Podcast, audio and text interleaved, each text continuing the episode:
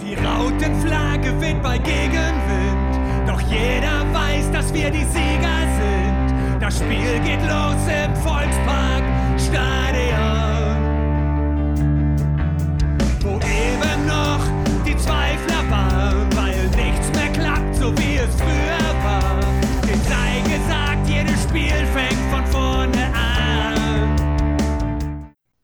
Moin und herzlich willkommen zur HSV Klönstuf. Heute Folge 176. Mit voller Kapelle wollen wir zurückblicken, äh, etwas auf die Saison 2021, 2022, ohne jetzt ins wirklich ins allerkleinste Detail zu gehen. Und ja, dann begrüße ich die volle Runde. Fangen wir hoch im Norden an bei Fide. Moin Fide. Moin Moin. Dann gehen wir ein bisschen weiter runter. Ich weiß jetzt immer noch nicht, wer nördlichsten von beiden ist, aber nehmen wir mal den Chris. Moin Chris. Erst Chris, dann Jan. Da siehst du, da war ich ja zufällig richtig. Moin Chris. Sehr, gu sehr gut, Fiete. Hallo an alle. Ja, und moin Jan. Ja, hallo zusammen. Und ich hoffe, wir können jetzt einfach mal demnächst dir eine Karte schenken und machen so einen Pin, so Nadelpins rein und dann ist es ein für alle mal geklärt, in welcher Himmelsrichtung wir wohnen. Ja, äh, ich spoiler jetzt einfach schon mal in die neue Saison 2022, 2023. Da haben wir schon mal so einen kleinen, äh, äh, na, wie heißt das? Jetzt wollte ich schon sagen, nicht Burnout, sondern äh, Brainstorming gemacht. Das war bei uns Und, aber äh, fast, fast, das, fast das Gleiche. So, und äh, ja, wir haben uns ein bisschen was überlegt, wie wir äh, ein bisschen was verändern wollen, aber natürlich nur kleine Stellschrauben. Im äh, Grunde bleibt die Klönstuf äh, auf alle Fälle vorhanden. Und aber der Jan wird aktiver als Moderator auftauchen und dann äh, kann unser Erdkundelehrer uns dann auch in einer geografischen richtigen Reihenfolge begrüßen. Wie, oder wie auch immer das, er das auch anstellt. Wüs, wüsste jetzt Lass gerne in, in, diesem, in diesem Moment, wie viele Deabonnieren-Knöpfe gerade gedrückt werden bei Spotify, wenn du diesen Spoiler raus. Aber nee, wir sind, äh, Nein, wir sind äh, alle gespannt auf die neue Saison. So, jetzt Genau. Analyse, Analyse, Analyse. Analyse. Ja, fangen wir an. Persönliches Highlight der Saison. Wollen wir mit was Positivem starten? Jan meldet sich gleich. Oh nee, das, ich habe ich hab, mich, ich hab mich nur gestreckt, aber ich kann gerne anfangen. Das ist nicht das Ding. Ja, Ähm, Okay. Habe ich, also natürlich das Wort persönlich ist natürlich immer so, so ein Ding. Ähm, da war für mich sofort klar, das muss ein Spiel sein, bei dem ich vor Ort war. Kurze Zwischenfrage. Sollen wir dir nicht erklären, was wir heute eigentlich vorhaben? Bevor wir mit dem persönlichen Highlight anfangen? Oder? äh, solcher, ja, wie gesagt, also ähm, gehe ich das gerne mal durch, äh, welche Punkte wir so und, uns also nein, wir wollen die. Saison Revue passieren lassen und Ja? auf diverse Dinge eingehen und ja, also ich meinte jetzt Hat nur die- nicht so steckbriefmäßig da durchknallen. Hatte ich ja gesagt, dass wir diese Saison nochmal Revue passieren lassen wollen, ohne dabei jetzt ins kleinste Detail zu gehen. Und äh, haben uns eben ein paar Punkte rausgepickt, worüber wir sprechen wollen. Unter anderem eben äh, persönliches Highlight der Saison. Denn das Gegenteil von Highlight heißt Lowlight, äh, wie ich letzte Woche gelernt habe.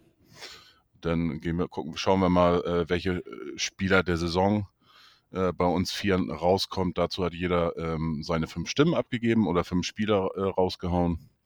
Dann wollen wir natürlich auch gucken, äh, ob es irgendwelche Enttäuschungen der Saison gab. Und natürlich auch ja, das, das Thema Fanerwartung, Tim Walter, Jonas, Jonas Bold, ähm, Entwicklung der Mannschaft und ähm, ja, Erwartungen der Saison, äh, was ist da eingetroffen, was nicht. Das sind so ein paar Punkte, die wir jetzt äh, uns vorgenommen haben und dann schauen wir mal, wie weit wir da kommen und äh, ja, fangen wir, wie gesagt, mit, mit was Positivem an. Persönliches Highlight der Saison und äh, Jan, du darfst nochmal starten. Ähm, genau, persönliches Highlight ähm, war mir eigentlich sofort klar, das muss ein, muss ein Live-Spiel sein. Ähm, da gab es jetzt diese Saison nicht so viele bei mir, ähm, bei denen ich live vor Ort war, eigentlich nur zwei. Und natürlich eigentlich sofort das mit Chris im Auge gehabt, aber dann war doch Regensburg, ähm, dann war doch Regensburg natürlich au- aufgrund des Ergebnisses, und das ist der einzige Punkt, der dann zählt, ne? Ähm, das Erlebnis mit Chris war natürlich äh, viel lustiger, aber das Highlight war einfach dann Regensburg bei mir, weil's, weil, ich vor, weil ich vor Ort war und das Spiel auch einen coolen Verlauf nahm. Äh, 89. Nachgang. 89, ja, 89. Minute, 2-2, Elfmeter, keiner wusste, was los ist. Und eigentlich stand, da war schon so klar, okay, jetzt ist, jetzt ist dann auch alles jetzt im Eimer. Da war ja schon klar, wenn du hier einen Punkt holst, dann geht nichts mehr diese Saison und wäre ja auch nichts mehr gegangen mit nur einem Punkt in Regensburg. Und dann ja, die Story kennt ihr alle. Äh, Ali Du am Ball vorbei, Wagnoman und dann Kind Zombie zum 4-2.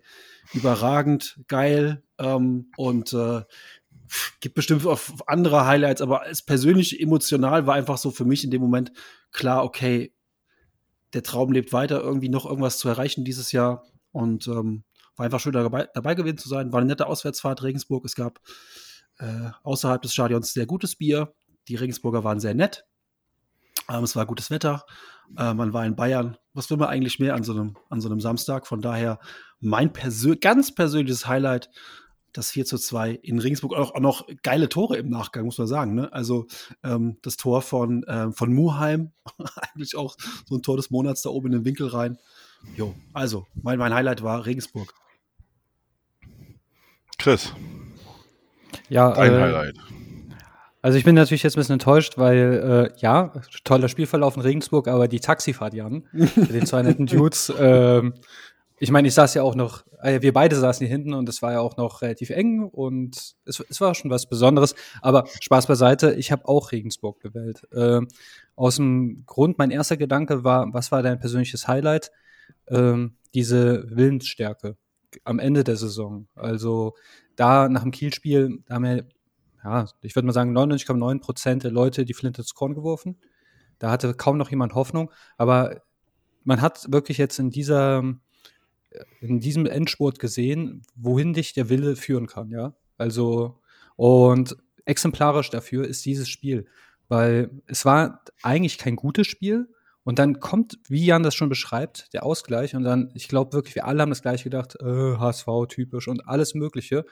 Ja, aber dann direkt der Gegenschlag. Und gerade deshalb hat mir das am meisten dann imponiert. Also, weil das exemplarisch für, ja, das, was in dieser Saison gut gelaufen ist, steht. Also zwei, zweimal das gleiche Spiel. Das ist schon interessant. Fide, jetzt bin ich gespannt auf dein persönliches Highlight. Ja, äh, da kann es für mich nur eines geben, weil ich Sandhausen. da auch, Schon wieder, das hatten wir letztes Jahr. weil ich da live im, im Stadion war, äh, das äh, Hinspiel in der Relegation. Das war äh, so dermaßen geil von der ganzen Stimmung her und alles. Und das äh, Spiel war auch gut. Äh, wir haben da 1-0 gewonnen in Berlin. Und äh, die Stimmung war schon vor dem Stadion, war äh, mit den ganzen Gesängen und allen und, und der ganzen Feierei im, im Vorfeld. Denn während des äh, Spiels, wir haben nur gestanden und, und die Mannschaft angefeuert. Äh, und ja, das war einfach vom Feeling her ein geiles Gefühl. Vom Feeling her ein geiles Gefühl. Das war, war das Andi Möller oder wer war das noch? Das war Andi Ja, Möller. ja? Ähm, was, ich hatte auch überlegt, ob ich das Hinspiel nehmen möchte.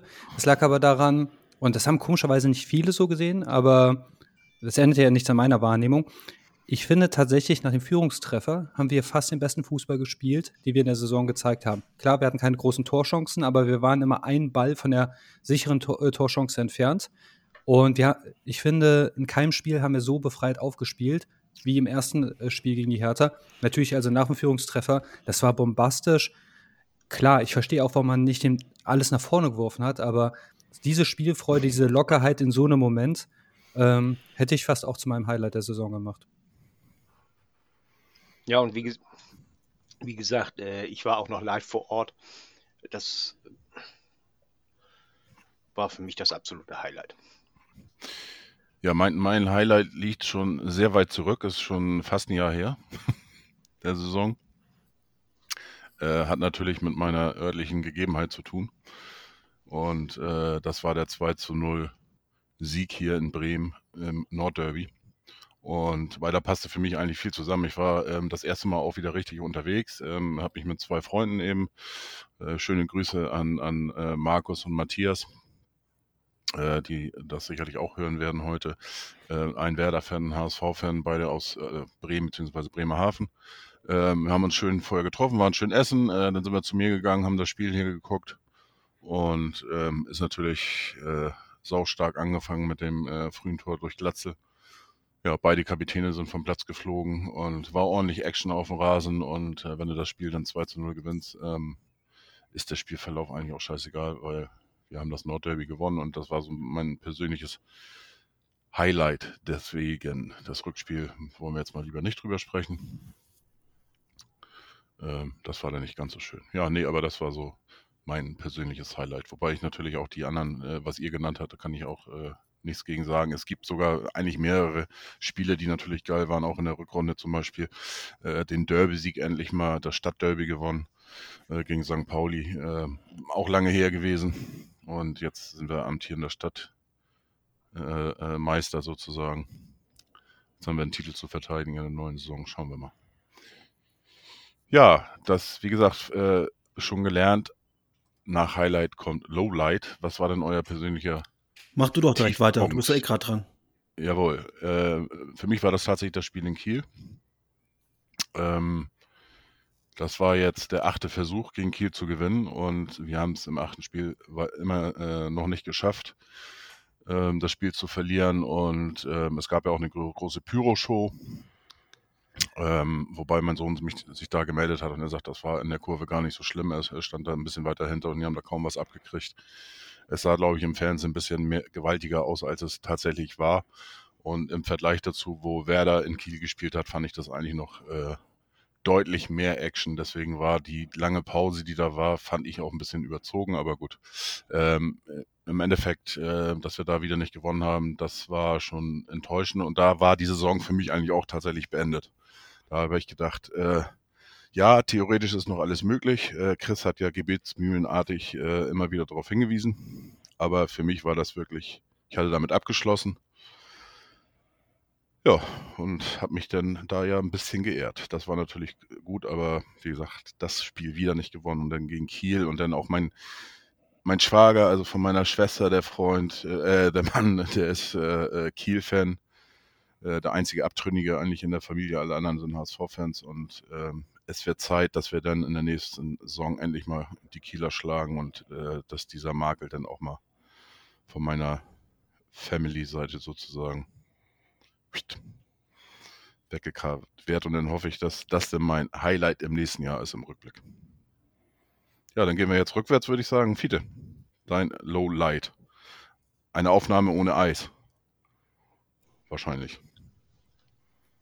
Ich habe mein Eis dabei. Ja, aber in der Vergangenheit von den Folgen, dass vielleicht irgendwo eine Folge dabei war, wo so. du kein Eis hattest. Nein. Äh, äh, für mich ist es auch Kiel gewesen.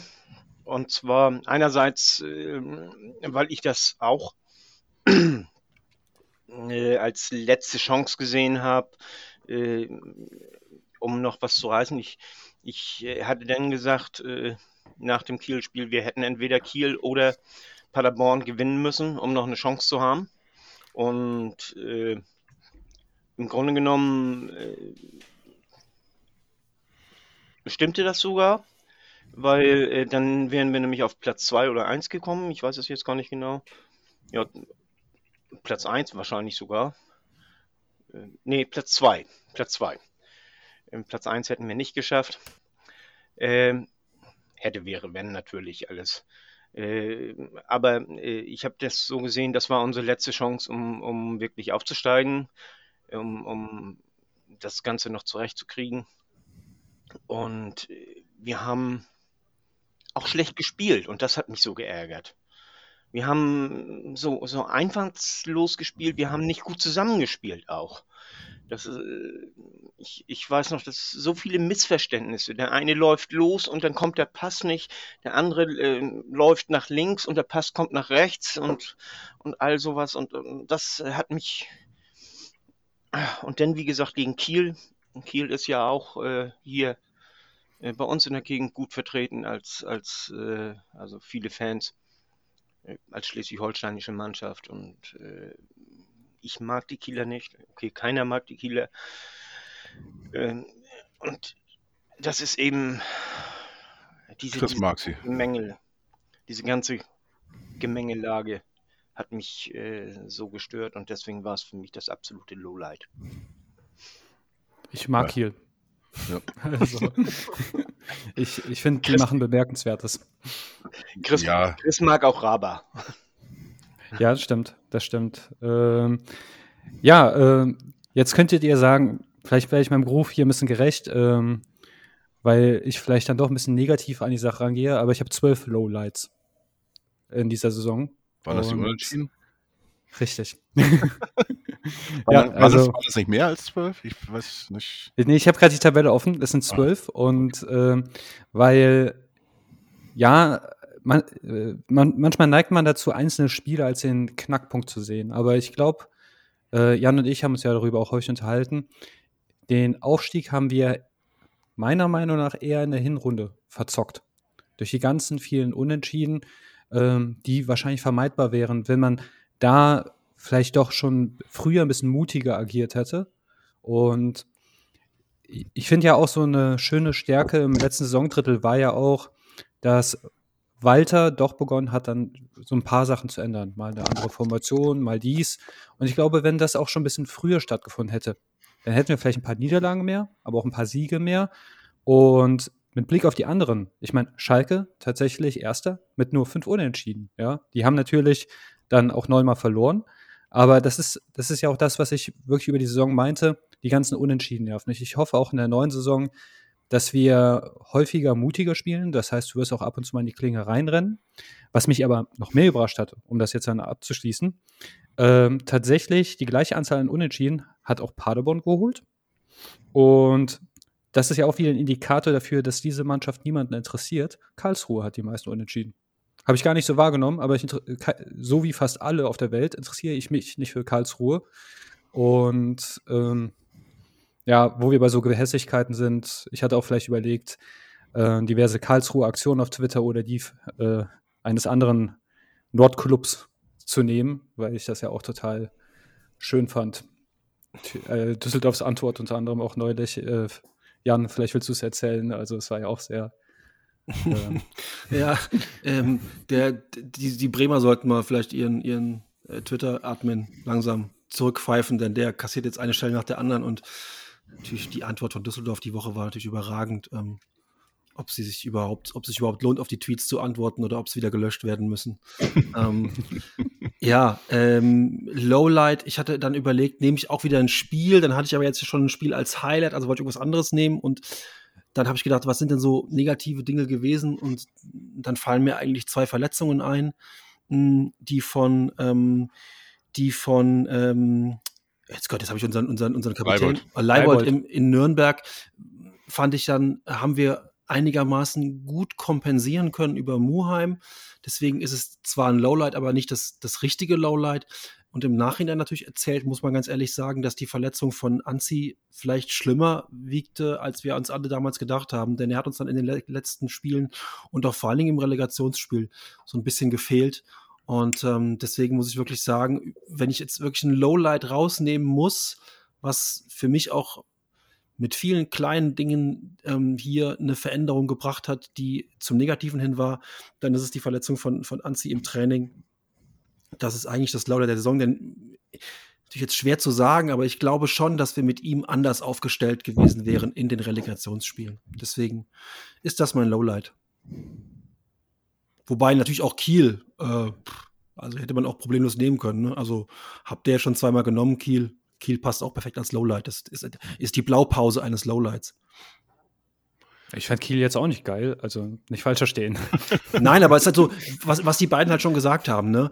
Die, die gesamte Performance, die Körpersprache, der Spielverlauf, die Pyro am Anfang und es fehlte halt nur so in der Dämlichkeitsskala beim HSV noch eine rote Karte oder so. Die haben wir uns dann halt an, eigentlich früher immer regelmäßig abgeholt, aber ich weiß gar nicht, ähm, da war Kittel, glaube ich, schon ausgewechselt in der 89. Der wäre ja eigentlich prädestiniert gewesen, um dann nochmal jemanden umzuflexen. Oder Aber Jatta. Aber, aber gut.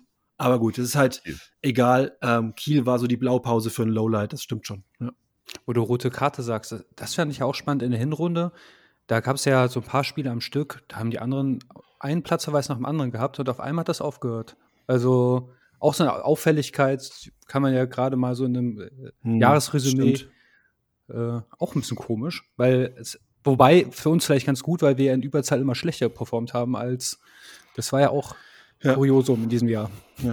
Übrigens habe ich gerade auch nochmal nachgeschaut mit diesen Unentschieden. Ne? Äh, wir, ähm, es gibt ja, wir haben in der Hinrunde acht Unentschieden gespielt. Und das, da hatte ich gedacht, das geht gar nicht zu toppen. Aber es gab tatsächlich in der Rückrunde eine Mannschaft, die das noch getoppt hat. Äh, ich weiß nicht, ob du das auch gesehen hast. Zehn Unentschieden und sieben Niederlagen in 17 Spielen. Äh, Jan? Dresden. Ah, Also zehn Weil- Unentschieden und sieben Niederlagen in 17 Spielen, das muss man auch erstmal hinkriegen. Und, und äh, wir erinnern uns noch an das Spiel gegen Dresden in der Hinserie.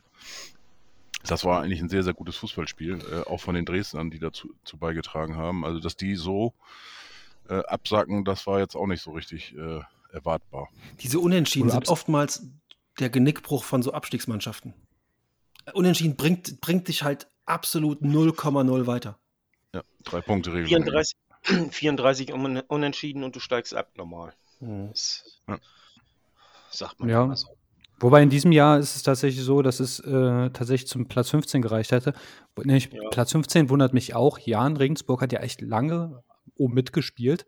Und gut, irgendwann mal habe ich nicht mehr auf die geachtet. Ich war aber jetzt ganz verblüfft, als ich auf die Tabelle geguckt habe. Ach was, die sind 15. Haben die, haben die nur auf den Deckel bekommen in der Rückrunde oder ähm, der äh, Fiete, also du beobachtest ja das deutlich mehr als ich. Also ich gucke ja HSV-Spiele und die Top-Spiele, aber Jan habe ich jetzt nicht so häufig geguckt. Also Jan hat äh, nach dieser Siegesserie haben die oft gut gespielt, aber nicht gewonnen. Und äh, dann folgt auch irgendwo immer äh, dieses, äh, dann fängst du auch an, schlecht zu spielen. Ne? Und, und äh, ein typisches Beispiel für Jan ist eben auch das Spiel gegen den HSV, wo sie dann noch des, den Ausgleich machen, da in der 89. Minute und dann trotzdem noch 4-2 verlieren. Das passt zu, zu Regensburg, ja, absolut. Ähm, ich habe jetzt unsere, die Reihenfolge mal ein bisschen umgeändert. Dann kommen wir jetzt äh, zu Punkt 3, Enttäuschung der Saison.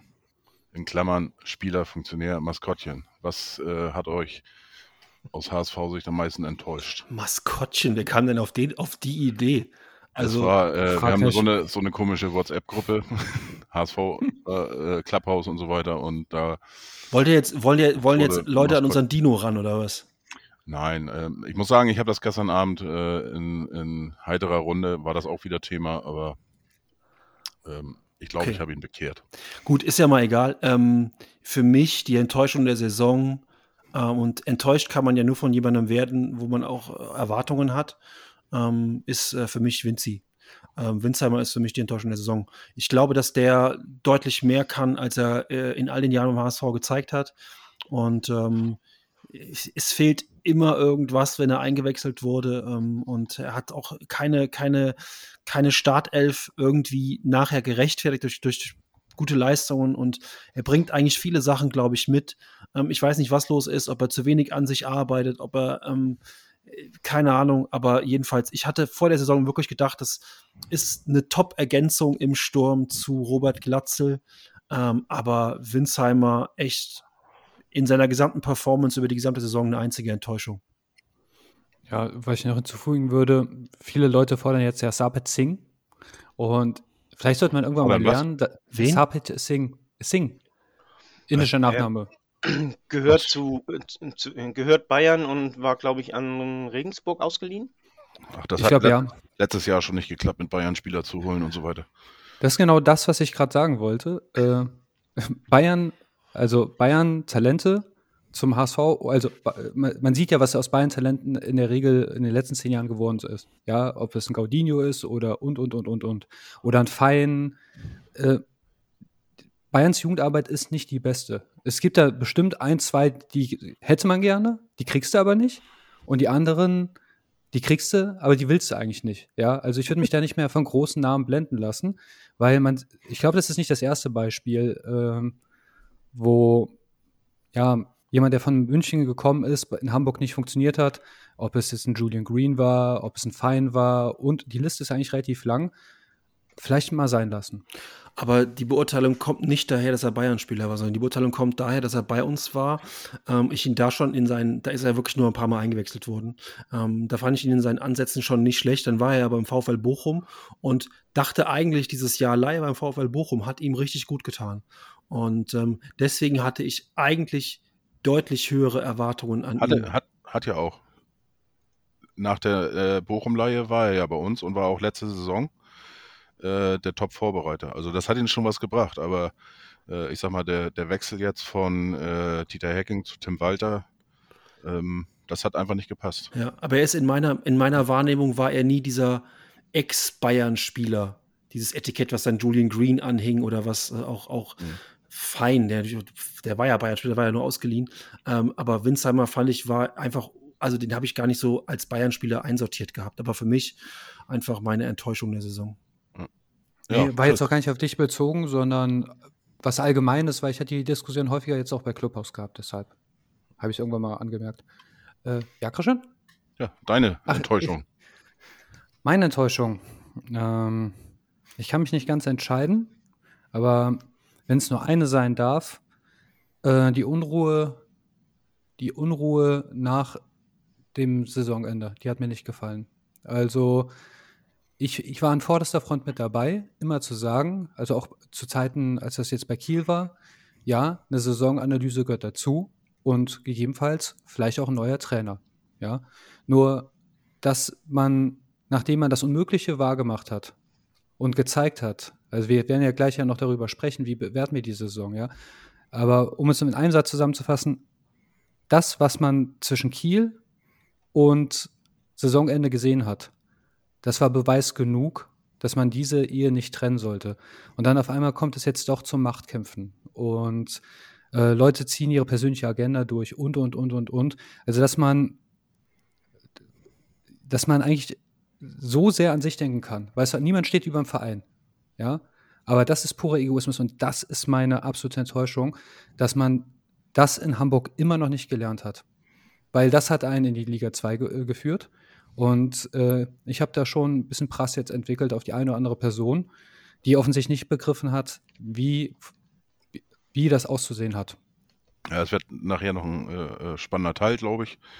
Ähm, deswegen antworte ich jetzt auch nicht. Also ich habe da, da auch natürlich meine Meinung zu. Ähm, du, du, du erlebst das ja sozusagen hautnah das erste Mal richtig mit. Äh, als als äh, ja, HSVer. Sag ich jetzt schon mal so. Und äh, wir haben das ja schon öfters mal miterlebt. Und aber wie gesagt, werden wir nachher nochmal sprechen. Ja, Fiete, deine Enttäuschung.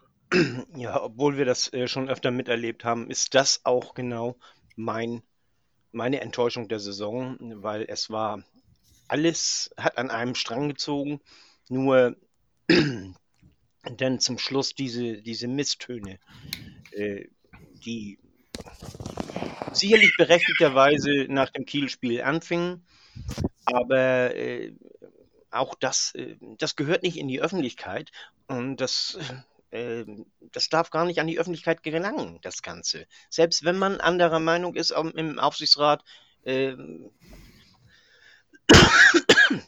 Entschuldigung, selbst wenn man anderer Meinung ist im Aufsichtsrat, äh, dann muss das hinter verschlossenen Türen bleiben und äh, ich sehe das so, dass, äh, ja, wie gesagt, wir werden noch, noch drüber schnacken. Äh, ja, wir schnacken da nachher drüber. Genau. Weil das sonst ein Thema schon, äh, dann kommen wir ganz hier ab, sage ich jetzt mal, vom Schuss. Ähm, meine Enttäuschung der Saison ist, bezieht sich auch auf einen Spieler, äh, der aber schon länger nicht mehr da ist, und zwar Tommy Doyle. Ähm, weil in meinen Augen eigentlich ist es ein klasse Fußballer. Äh, auch was, was er jetzt in England gezeigt hat, wo er jetzt äh, zum Zuge kam, da ist er auch eigentlich ganz vernünftig äh, eingestiegen. Wobei das, glaube ich, auch wieder ein bisschen nachgelassen hat. Ähm, in meinen Augen, wie gesagt, hat er eigentlich alles, was ein geiler Fußballer äh, äh, braucht. Und ähm, ja, den scheint es etwas an eigener Einstellung äh, ähm, ja, in, in Bezug auf Teamarbeit und Mannschaft und so weiter ein bisschen zu fehlen. Äh, das war ja auch die Begründung, äh, warum der äh, dann schon gehen durfte und die, die Leihe abgebrochen worden ist in, in, nach einem halben Jahr. Ähm, aber so wie ich das verfolgt habe in England, äh, wo er jetzt ist, ähm, ja, er hatte da wohl seine guten Phasen, aber dann hat er auch immer wieder seine Löcher. Also ähm, ich glaube, der, der wird, wenn er sich echt nicht, nicht da jetzt irgendwie mal ja, er ändert und seine Einstellung dazu ändert, äh, wird er schwer haben und das wäre eigentlich sehr schade, muss ich sagen. Deswegen so ein bisschen meine Enttäuschung der Saison. Für mich so ungefähr der Julian Green 2.0. Hm, nee.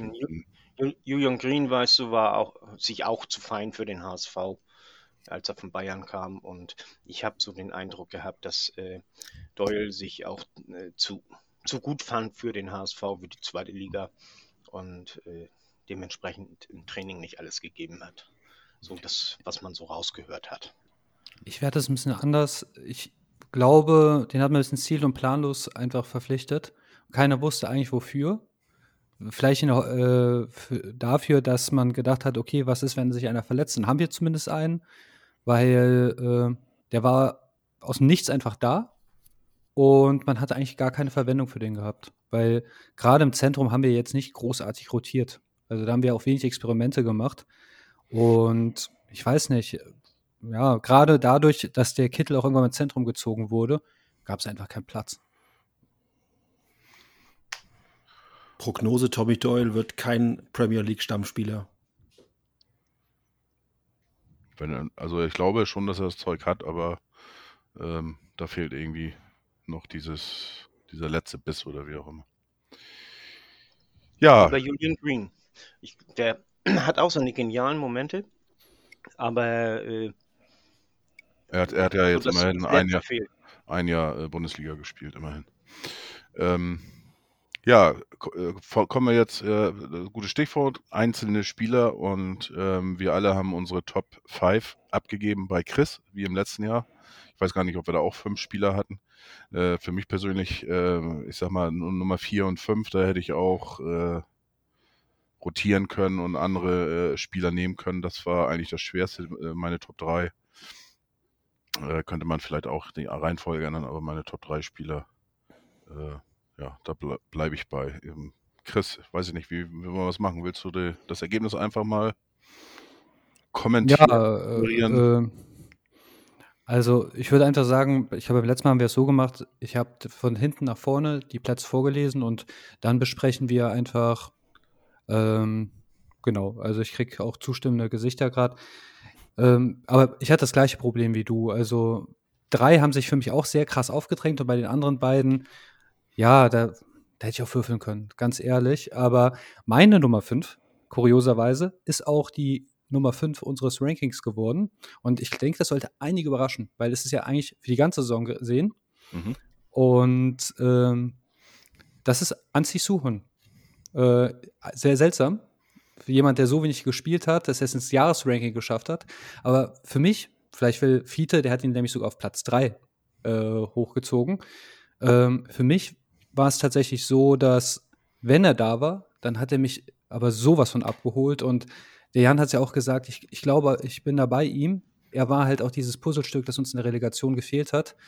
Ähm, immer Bock gehabt und ich meine, der hat einen Körper wirklich wie ein, wie ein Zehnklässler. Aber was er aus diesem rausholt, ja, und in der Ballrückgewinnung, ich bin ein Riesenfan von ihm geworden und bin gespannt, wie es, also ob und wie es in der nächsten Saison mit ihm weitergeht. Und Fiete, ähm, du hast ihn ja auf drei.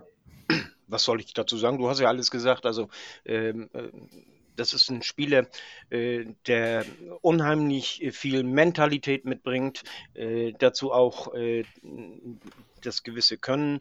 Äh, ein Spieler, der es schafft, äh, mit seinen, ich weiß gar nicht, wie groß er ist, äh, der größte ist er nicht, aber trotzdem Kopfbälle gewinnt. Und äh, einfach dadurch, dass er das Timing hat, dass er die Sprungkraft hat und alles.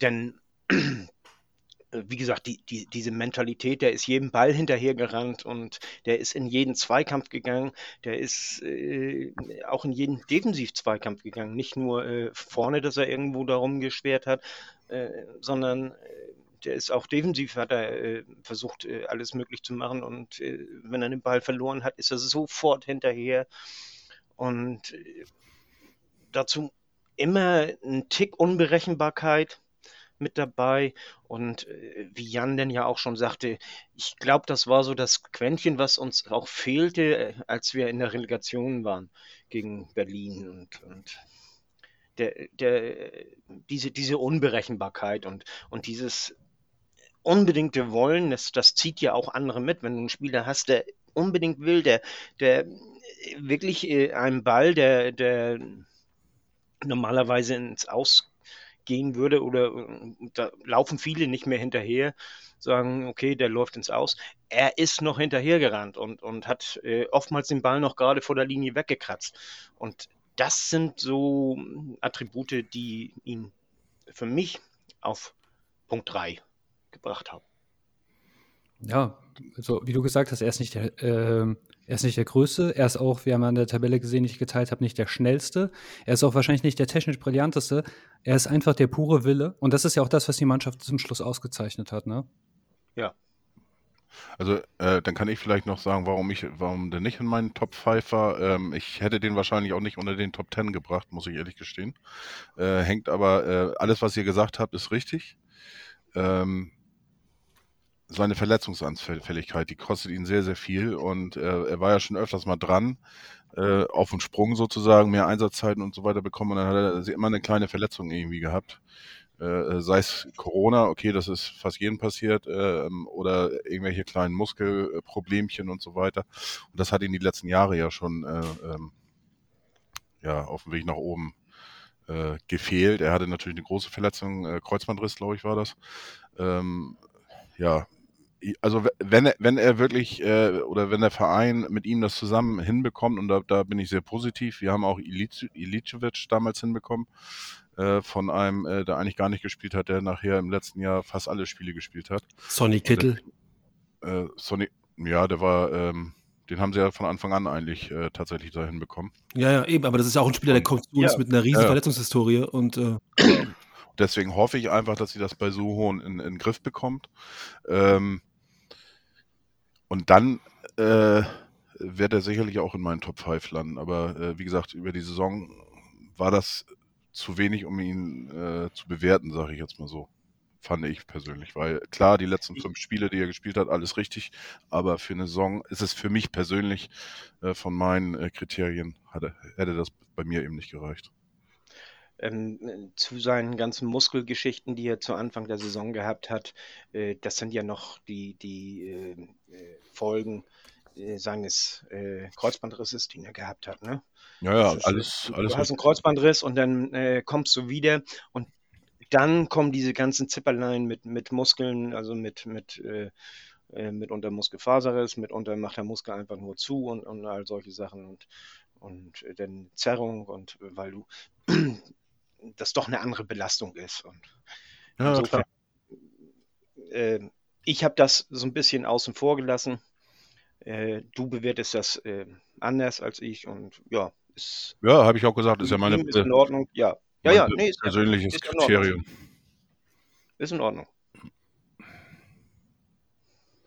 Ja, ähm, dann würde ich sagen, machen wir direkt mit äh, Platz 4 weiter. Und Platz 4 ist ein Spieler, den haben Jan und ich gesehen. Also, den, der wurde jetzt von Krishan und Fiete, hat es nicht reingeschafft. Allerdings, Jan, erzähl mir doch mal, warum äh, fandest du Schonlau so gut, den du auch auf Platz 4 gesetzt hast? Oha. Weil ähm, Schonlau ähm, einfach auch ein würdiger Kapitän ist. Ähm, und das ist so das Gesamtpaket. Ne? Also ähm, ich kann natürlich Spieler danach bewerten, wie viele Tore machen sie, wie viele Vorlagen machen sie, wie viele Flankenläufe, wie schnell waren sie und so weiter. Aber bei Schonlau ist es so das Gesamtpaket aus Führungsspieler, wie er der Kapitän ist, ähm, das beginnt da, damit, wie er sich in der Öffentlichkeit auch Nachspielen gibt, ähm, wo man ihm ansieht, wenn er nach dem Unentschieden angepisst war und dann trotzdem sich zur Tusche hinstellen musste und äh, Mistfragen beantworten musste. Ähm, und er hat mir nur auch ange angemerkt, er ist angepisst, aber er hat kein, kein Interview einfach beendet. Er ist immer stehen geblieben und äh, hat sich auch gestellt und hat auch Klartext dann gesprochen. Auch auf dem Platz hatte ich immer das Gefühl, er ist ein Führungsspieler und ähm, hat eine gute, Ball, eine gute, eine gute Spieleröffnung. Ähm, er spielt, er spielt einen soliden Pass und er ist ein Innenverteidiger, der ähm, mit Auge spielt und ähm, ja, ein würdiger Kapitän. Und ich freue mich, dass er unser, unsere, ja, unsere, unsere, unsere Binde trägt. Der Tusche ist ja auch sowas wie ein Ecki Häuser auf Steroiden, ne? Also, ist also auch so anstrengend, aber dafür groß, bullig, tiefere Stimme. Ähm, Alles, was du gesagt hast, gebe ich bei Schonlau dazu. Ich habe ihn sogar auf Platz 3 gehabt, weil äh, was war für mich das Prunkstück dieses Jahr beim HSV? Nicht die Offensive, sondern die Defensive. Und unsere Innenverteidigung, die finde ich bombastisch. Also eigentlich, wenn man das Dreieck sieht, Innenverteidigung plus 6 mit Meffert. Und das war halt, daraus haben wir unsere Stärke gezogen, aus den wenigen Gegentoren. Und der Schonlau hat einen ganz großen Anteil. Für Platz 3 hat es nur gereicht bei mir, weil ich finde, im letzten Saisondrittel hast du gemerkt, er braucht Urlaub. Ja, ähm, das war für mich auch der Grund, warum ich ihn, warum er es bei mir nicht in die fün- Top 5 geschafft hat. Ansonsten äh, gebe ich Jan vollkommen recht. Und, und äh, was mir äh, sehr positiv bei Schonlau aufgefallen ist, ich weiß noch irgendein Spiel, ich glaube Rostock war das, wo wir zum Anfang nicht ordentlich gespielt haben. Und dann war da eine Verletzungspause. Da hat er die ganze Mannschaft zu sich gerufen. Die waren dann alle bei ihm und dann hat er auf die Mannschaft eingeredet und hat ganz äh, die, die nochmal eingeschworen. Und da wurde das besser schon. Und äh, das hat mir unheimlich imponiert. Aber letztendlich hat das wegen seiner Schwäche im letzten Saisondrittel äh, denn nicht ganz in die Top 5 geschafft. Ich kann nur alles unterschreiben, was, was Jan gesagt hat und, und äh, ihr jetzt auch ergänzt habt. Und ähm, für mich äh, gehört er unter die äh, Top 4 bis 5 und äh, ich musste mich entscheiden, deswegen war er bei mir nicht dabei. Hätte aber Ja. genauso für, für Haya und Meffer, die ich da reingepackt hat, hätte äh, er auch dastehen können. Ja, und gut, jetzt kommen wir dann schon ans, ans äh, Siegertreppchen. Und ähm, ich finde, gerade an diesem Siegertreppchen sieht man halt auch wunderbar, Fußball ist ja etwas äh, so from zero to hero und auch umgekehrt. Und jemand, den ich beim letzten Mal, glaube ich, äh, wenn ich mich recht erinnere, auf die 2 gesetzt habe, hat es bei mir diesmal nicht reingeschafft. Äh, das gleiche gilt auch für den Fiete. Allerdings, Krishan, dein Spieler der Saison ist Platz 3 geworden und das ist Ferro. Für mich überragend. Ähm, ähm, ja, also nach, nach dem letzten Jahr ähm, zwei Spiele gespielt, kein Fehler gemacht. Äh, ein ein äh, Ersatzmann vom VfB, äh, VfB, sorry, sorry Chris, äh, vom FCB, FC Bayern München wird geholt, mit Sven Ulreich äh, vor die Nase gepackt und wird degradiert auf, äh, auf Nummer zwei. Und äh, das war ja auch, wo ich meine Bedenken gehabt habe vor der Saison bei Ferro und äh, was der geleistet hat, muss ich sagen, Hut ab. Ähm, ja, er wurde jetzt auch kritisiert in den beiden Relegations- oder im, im zweiten Relegationsspiel äh, für das eine Gegentor. Auf der anderen Seite hat er uns in dem Spiel trotzdem noch äh, am Leben gehalten, äh, wo wir 2-0 verloren haben. Da waren äh, zwei super starke Paraden wieder dabei, wo gerade äh, wenn es ja auf ein, gegen eins ist und äh, wo er dann die, den äh, Raum eng macht, dass der Stürmer immer weniger Platz hat, abzuschließen und wie er dann seinen Körper da reinpackt. Also auch seine fußballerische Klasse. Ich weiß jetzt nicht mehr, welches Spiel das war. Das war, glaube ich, in der Hinrunde, wo er ähm, den besten Pass im ganzen Spiel irgendwie noch gebracht hat. Das war auch irgendwie so ein Unentschieden. Ähm, da ist er nach vorne und hat dann irgendwie einen Pass in die Tiefe gespielt, äh, ähm, was auch ein super Pass war. Und da siehst du einfach, was für ein kompletter Fußballer er auch ist. Und ähm, ja, das hat mir sehr imponiert, deswegen auch bei mir auf Platz 1. Ja, Ja, also ähm, für mich, äh, ich habe ihn nicht unter den Top 5, aber äh, das spricht nicht gegen ihn, sondern das spricht eben für die anderen und, und er, für irgendeinen muss man sich entscheiden und deswegen. Ja, gebe ich noch meinen Senf äh, zu Ferro ab. Äh, ich habe ihn ja am Anfang, ich, ich kannte ihn ja nicht von früher und deshalb hat er mich von Anfang an sehr beeindruckt und ich habe mich auch immer sehr viel stark gemacht. Und ich finde auch in der Hinrunde hat, ist ihm das sehr gut gelungen. Aber ein Torhüter, genauso wie ein Neuner, der wird auch ein bisschen an Einzelaktionen gemessen. Und ich finde, Ferro hat mich tatsächlich enttäuscht äh, in der Rückrunde, weil er genau immer in den entscheidenden Spielen gepatzt hat. Ob das gegen Freiburg war, ob das jetzt eine Relegation war, ähm, gegen Nürnberg. Das ist mir persönlich zu häufig. Und ähm, deshalb, gerade bei einem Johansson, der nicht gepatzt hat, wünsche ich mir, dass dieser Kampf, also ich sage jetzt nicht, dass gewechselt werden muss, aber ich finde, dieser Kampf sollte doch ein bisschen offener sein. Weil mag sein, dass er sehr viele Sachen auf der Linie gerettet hat. Käme diese Situation zustande, wenn man, man muss sie ja nach vorne ziehen, quasi, äh, um, weil man ja durch ihn in Rückstand geraten ist. Und auf der anderen Seite ist es so, wenn er die reinlässt, da beschwert sich keiner. Das sind die Bälle, die mu musst du nicht halten. Ich erwarte aber von einem Torhüter, dass er die hält, die er halten muss und in den wichtigen Spielen nicht zu Patzen neigt. Und deshalb bin ich ein bisschen unglücklich mit ihm geworden. Ja. Jan, dazu, möchte, man muss dazu sagen, hier äh, Johansson wird ja den Verein sehr wahrscheinlich verlassen und man hat ja den äh, Raab. Matteo Raab, ja? also Matteo heißt er, glaube ich, Raab geholt von Kaiserslautern. ich finde es schade. Johansson, ähm, dass der geht, äh, der sich ja auch im Training wohl einige Fehler geleistet hat ähm, und auch äh, ja im ganzen Auftreten sich Fehler geleistet hat, dass der bei ähm, einem Tim Walter eher unten durch ist, kann ich, kann ich gut nachvollziehen. Ähm, zu Ferro, ähm, fußballerisch hat er mich vollkommen überzeugt. Ähm, und ähm, auch von seiner ganzen Einstellung, von seinem Auftreten auf dem Platz, neben dem Platz, ähm, von seinem ganzen, ähm, ja, wie er, wie er auch äh, emotional in, in den Spielen war, ähm, muss ich ganz ehrlich sagen, ja, das hat er, hat er, ähm, hat er für mich auch einen Platz unter den äh, Top 3 ähm, in der Saisonwertung verdient, ganz klar. Ähm, die Patzer, ja, die muss man einfach auch ansprechen, klar. Die waren noch, die waren noch, sind noch nicht wegzudiskutieren und ähm, insgesamt, aber über eine Saison von 34 Spielen plus Pokalspielen ist er für mich einfach ein, ein überragender Rückhalt äh, gewesen. Und ähm, mit Matteo Raab ähm, ja, kriegt er jetzt entsprechende Konkurrenz, die aber fußballerisch deutlich schlechter ist als er. Ja, und um uns zum Abschluss äh, dieses Rankings äh, hervorzukämpfen, wir haben einen Gleichstand. Ja, also Platz 1 und Platz 2 haben einen Gleichstand. Und äh, Lass mich raten.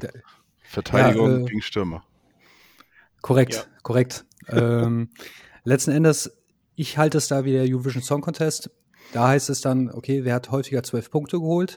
Hier in dem Fall dann, wer hat häufiger, wurde auf Platz 1 gesetzt. Und ja, gut, der Mario wurde halt nur von mir auf Platz 1 gesetzt, während ihr den immer auf Platz 2 gesetzt habt. Und somit reicht es nur für den GOAT zu, zu Platz 2. Kurz und bündig, für mich, er hat, glaube ich, ein schlechtes Spiel gemacht. Das war meine Hinrunde. Ansonsten ist das für mich der kompletteste HSV-Spieler. Meines Erachtens, ich habe auch, äh, bevor er überhaupt gekommen ist, ha- haben wir uns mal auch mit dem über den unterhalten. Ich habe immer gesagt, der ist zu gut für den HSV. Also krass, dass man den überhaupt bekommen hat. Und ich finde, das hat er in jedem Spiel bewiesen. Ähm, darüber hinaus ist er der wahrscheinlich torgefährlichste Verteidiger der zweiten Bundesliga. Äh, er kann Flanken schlagen, er ist schnell. Für mich ein Spieler nahezu frei von Schwächen.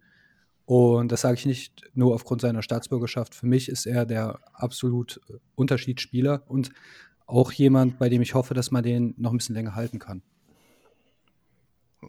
Zum Leidwesen von David muss man auch ganz klar sagen, weil der eigentlich äh, sehr gut in die Runde gekommen ist, bis zu seiner Verletzung. Und ja, das eine Leid ist das anderes Freud und, und äh, das hat man in dieser Saison auch gut gesehen. Und alles, was du gesagt hast, Chris, kann ich auch unterschreiben. Also ist wirklich eine Bombe, die wir da bekommen haben. Ja, Ja, was soll man dazu sagen? Du hast alles gesagt, ne? Also, ist ein Top-Spieler. Wir haben ihn Gott sei Dank schon verpflichtet. Ja. Sie haben ja drei Millionen für ihn ausgegeben und äh, haben ihn fest verpflichtet und er will auch bleiben. Das hat er auch nach der Saison nochmal äh, betont, dass er hi- hier bleiben will und dass er nicht wechseln will. Und auch wenn, also da müssten schon wirklich äh, ganz interessante Angebote kommen, glaube ich. Ja. Und toll und deswegen habe ich ihn auf Platz 2 gesetzt.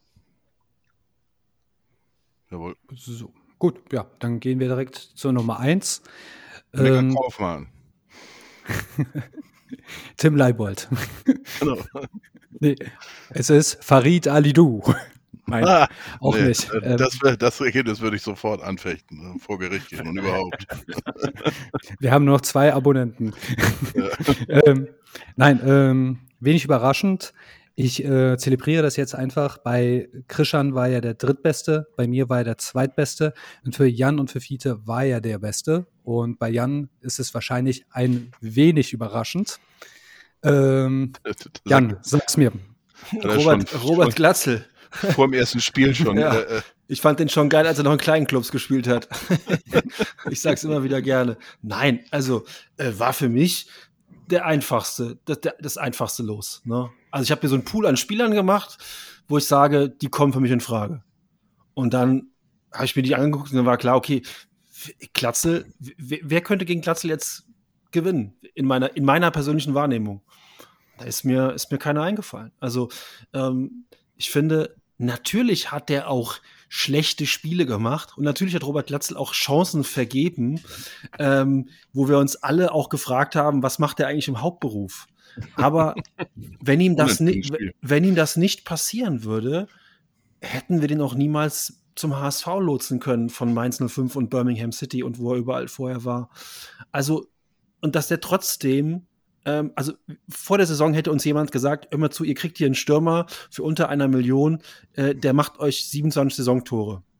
Da hätte ich gerne mal den gewusst, der gesagt hat, nee, da finden wir noch einen besseren, den nehmen wir nicht.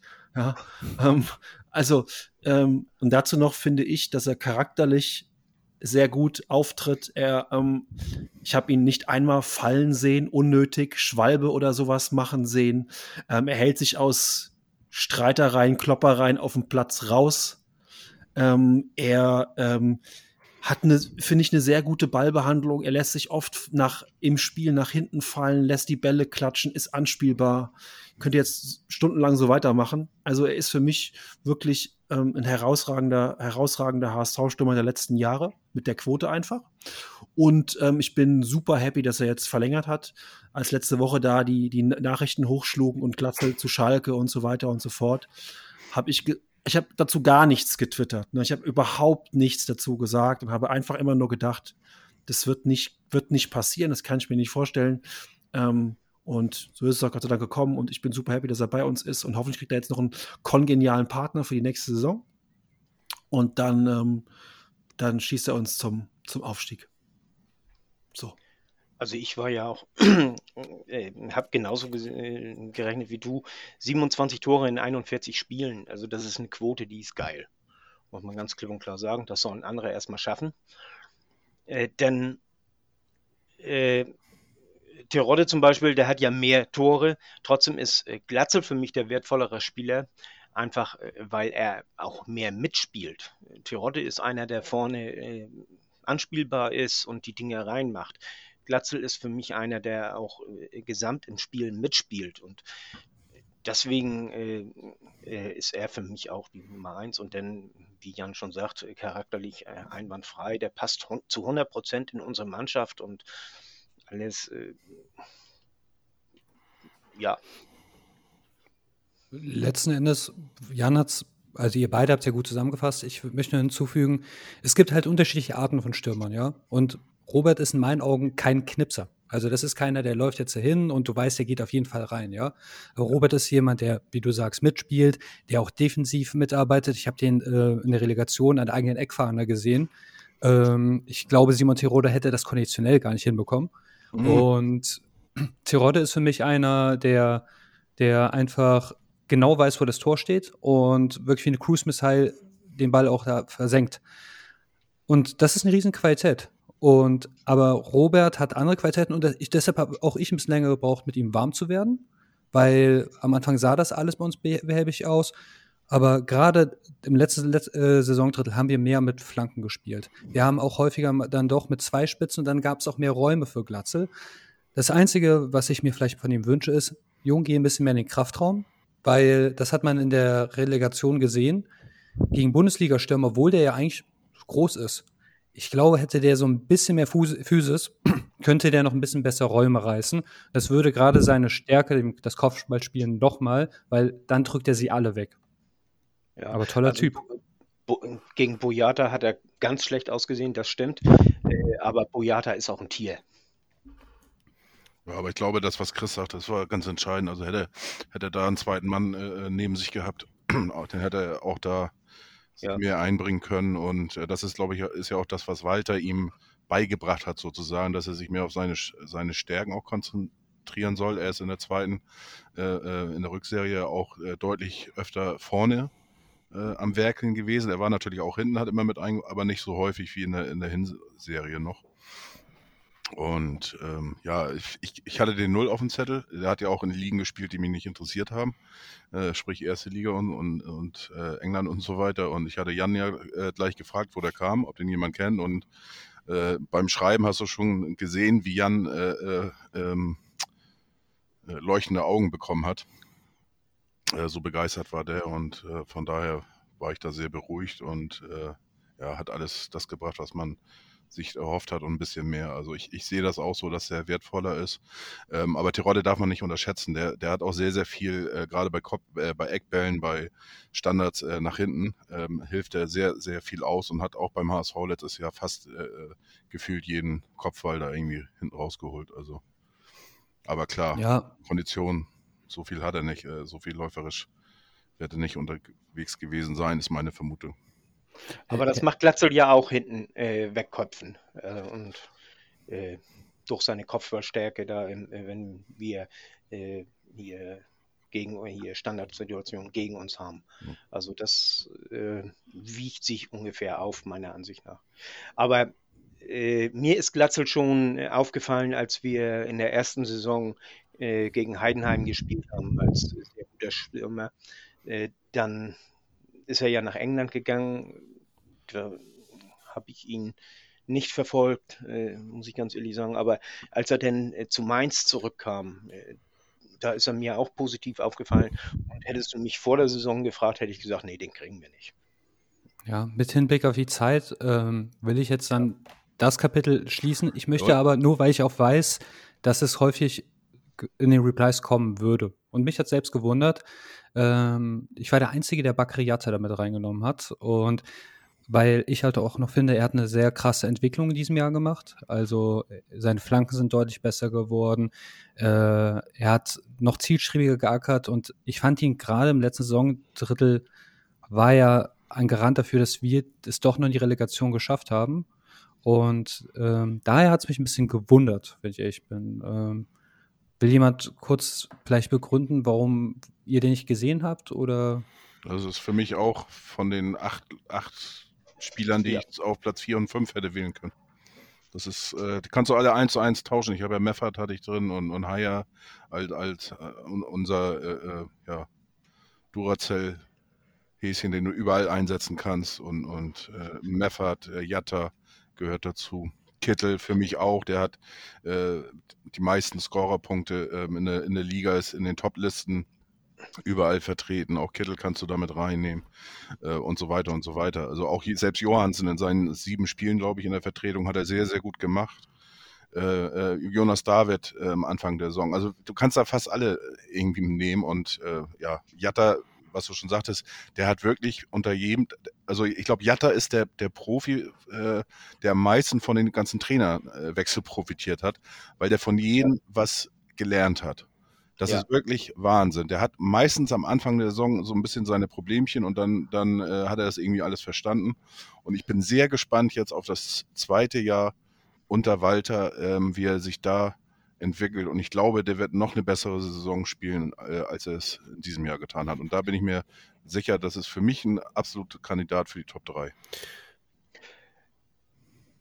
Ja, also äh, für mich, äh, wie Krüschen sagt, äh, einer aus diesem ganzen Pool, die da rum sind. Ich habe äh, Meffert habe ich ja noch genommen, weil er für mich äh, dieser Unseen Hero ist, der in keinem Spiel auffällt, aber äh, den du nicht missen möchtest. Und dann habe ich noch Reis genommen, der wirklich auch äh, in fast allen Spielen wirklich sehr gut gespielt hat, der den Ball nach vorne getragen hat, aber auch äh, zugesehen hat, wenn der Ball dann wieder weg war, dass der wieder in unsere Reihen kommt, der äh, auch mit nach hinten gearbeitet hat und also auch sehr wertvoll war für, für unsere Mannschaft. Und äh, da hätte man auch Jatta nehmen können, da, da hätte man die halbe Mannschaft nehmen können. Und, und irgendein Tod muss man sterben, für irgendeinen muss man sich entscheiden. Und da hat Bakker diesmal äh, hinten rausgehangen. Also, ja. Es können halt nicht alle bei den Avengers dabei sein. Und in einem Satz und dann ist das Thema auch um. Äh, Kittel habe ich darüber nachgedacht, aber ich finde in manchen Spielen, also man hat mir in zu vielen Spielen gesehen, dass der Kerl ab und zu kein Also ja, irgendwie so von Einstellung. Und ich finde, Kittel gab es in hervorragend und Kittel gab es in nicht anwesend und somit kein Top 5. Aber schon doch eine Bereicherung. Also, aber Christian, ich habe die Agenda nicht im Kopf. Ähm, ich habe ein bisschen hin und her sortiert, was wir jetzt noch alles auf dem Zettel haben. Da ist noch ein bisschen was. Ähm, ich versuche das mal ein bisschen zusammenzufassen, weil wir natürlich auch schon eine, eine massive Zeit, wir wollen ja auch den, äh, die Hörerschaft nicht, nicht überstrapazieren. Äh, es gibt ja noch eine große Elefantenrunde, wo wir nochmal ins jede kleinste Det Detail gehen, wo ich noch ein paar Gäste habe, die auch bekannt sind. Ähm, ja, äh, was, was habe ich hier noch? Also ich sage mal so, da kann man die nächsten beiden Punkte zusammenfassen. Entwicklung der Mannschaft und Erwartungen vor der Saison und wie ist Bewertung jetzt nach der Saison. Ähm, ja, vielleicht jeder so zwei, also, drei Sätze einfach mal. Äh, äh ich ich habe ja äh, immer gesagt, ich erwarte die Mannschaft bei vier bis sechs. Ich habe sie, äh, letztendlich ist sie bei drei gelandet. Äh, da war ich zu negativ. Dann, äh, ich habe mehr Chaos erwartet und dass wir die beste defensive Spiel hier stellen der Saison der zweiten Liga äh, da habe ich überhaupt nicht mit gerechnet, muss ich ganz ehrlich sagen. Ich habe so mehr ge damit gerechnet, dass wir, dass das so, so wie frühere Werder Bremen-Spiele werden, weißt du, dass wir vier Tore schießen und der Gegner drei Tore. Und äh, was letztendlich dann ja auch zum Sieg führt, aber äh, dass wir so, äh, so eine gute Defensive haben, da habe ich überhaupt nicht mit gerechnet. Und was mir imponiert hat, ist, äh, dass Walter äh, drei Viertel der Spiele wirklich besser gemacht hat. Ihr dürft. Ähm, lustig, dass du es sagst, weil ich erinnere mich auch an unsere Podcast-Folgen am Anfang der Saison. Vogelwild äh, hieß es da ja auch. Also gerade das Spiel gegen Dresden ist da exemplarisch, aber auch der, der Saisonauftakt gegen Schalke ähm, haben wir wahrscheinlich alle erwartet. Ähm, um da mein Fazit zu ziehen, ist, ähm, da will ich einen meiner Lieblingsfilme zitieren, äh, From Dust to Dawn. äh, bist du inzwischen so ein Verlierer, dass du nicht merkst, wenn du gewonnen hast? Ja, und ähm, ja, es, ich, nach der verpatzten Relegation oder der verpassten Chance gab es einige Menschen, die offensichtlich immer eher doch das Negative, das Scheitern sehen. Und dann frage ich wirklich, bist du inzwischen so ein Verlierer, dass du nicht weißt, dass du gewonnen hast? Weil was haben wir dieses Jahr gewonnen? Die beste Defensive. Wir haben äh, viele neue gehabt und jeder neue ist eingeschlagen. Schonlau, der war zuvor nicht da. Der ist Kapitän auf einmal und spielt eine Bombensaison. Mario ebenso und, und viele weiter auch, ja. Dann letztlich der Leibold und der Muheim, ja. Äh, irgendein Nobody ersetzt ihn akkurat, also super, ja. Und ähm, das Aller, Allerwichtigste ist halt, der größte Sieg ist, wir hatten wie in jedem Jahr in der zweiten Liga dieses unerklärliche Tief, das irgendwann mal kommt. Aber erstmalig gelingt in der Saison der Turnaround, erstmalig wird die, hast du es nicht mit knatschigen Kindern zu tun, die die Flinte ins Korn werfen, sondern mit Jungs, die einfach sich den Arsch aufreißen, kämpfen, kämpfen, kämpfen. Und dann, wenn eigentlich der erfahrene HSV-Fan sagt, ich habe euch schon so häufig scheitern gesehen, das schafft ihr nicht mehr, dann schaffen die das, ja. Und auch in der Relegation äh, wir waren nicht signifikant schlechter. Hertha hat auch keine großen Torchancen und, und diese, das alles, ja, ich könnte noch ewig weiter, äh, äh, weiter erzählen, warum wir uns als Gewinner führen konnten. Und ja, vielleicht sollte man auch da das mal so sehen, ja. Ähm, ja, ich gebe weiter. Ähm, für mich einfach zum ersten Mal seit äh, pff, Ewigkeiten, zum ersten Mal seit Martin Johl, habe ich das Gefühl, wir stehen wieder für den Fußball und wo man jetzt, wenn man diese, diese Spiele sich angucken würde und würde den, den, den Jungs unten äh, hätten, die hätten neutrale Trikots, aber man müsste sagen, ach ja, guck mal, das da, die da von rechts nach links spielen, das könnte der HSV sein, so wie die spielen. Und das Gefühl hatte ich die all die Jahre vorher eigentlich nie. Und das macht auch Bock, das zu gucken. Ähm, natürlich die ersten zehn Minuten auf Schalke am ersten Spieltag war eine Vollkatastrophe. Da habe ich gedacht, ach du Scheiße, das überlebe ich nicht noch 34 Spieltage. ähm, das haben wir, glaube ich, alle auch so gefühlt. Ähm, aber ich habe so das, das Ding ist, ähm, ich weiß noch, das erste Spiel unter Martin Johl damals in München. Und da habe ich auch gedacht, so, ey, krass, das ist unser Fußball jetzt, geil, da habe ich Bock drauf. Und so ging es mir jetzt irgendwie auch unter, unter, ähm, unter Tim Walter. Also das ist unser Fußball, ja geil, habe ich Bock drauf. Und ich lese es halt ganz, ganz häufig. Und jetzt auch in den Misserfolgen habe ich immer wieder gelesen, mir macht es wieder Spaß, den HSV zu gucken. Das habe ich auch bei vielen gelesen, die sich eigentlich vom HSV schon innerlich so ein bisschen entfremdet hatten, die dann aber gesagt haben, ja, aber ist eigentlich ganz cool zu gucken so. Und wir stehen wieder für irgendetwas. Und ähm, von daher muss ich ganz ehrlich sagen, ich hatte vor der Saison schon auch die Erwartung, dass wir um den Aufstieg mitspielen. Und diese Erwartung ist dann natürlich nach einigen Dämpfern hinten raus in der Relegation ähm, eigentlich fast übertroffen worden. Ähm, aber würde ich auch sagen, wir haben eine Mannschaft, die sich auch entwickelt hat. Das sehe ich auch auf jeden Fall. Ähm, es haben sich einzelne, einzelne Spieler haben sich deutlich verbessert und ähm, wir stehen wieder für eine gewisse Art von Fußball und ähm, von daher würde ich das schon auch positiv ähm, abschließen, diese beiden Punkte. Also ich habe ähm, ich habe ja immer davon geredet, dass wir aufsteigen und äh, Top 3 und so weiter, wie gesagt, bis, bis zum Kiel-Spiel.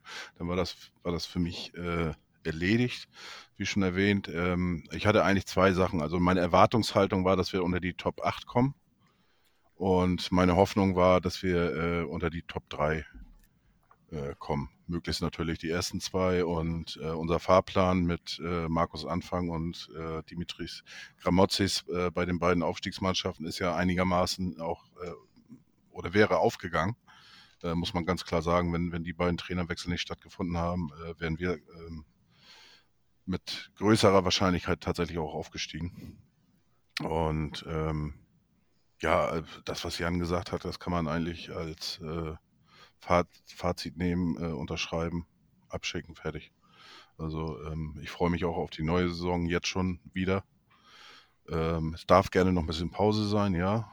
Das tut noch ganz gut, mal was ganz anderes zu machen. Und ähm, aber ich habe schon wieder Bock drauf und äh,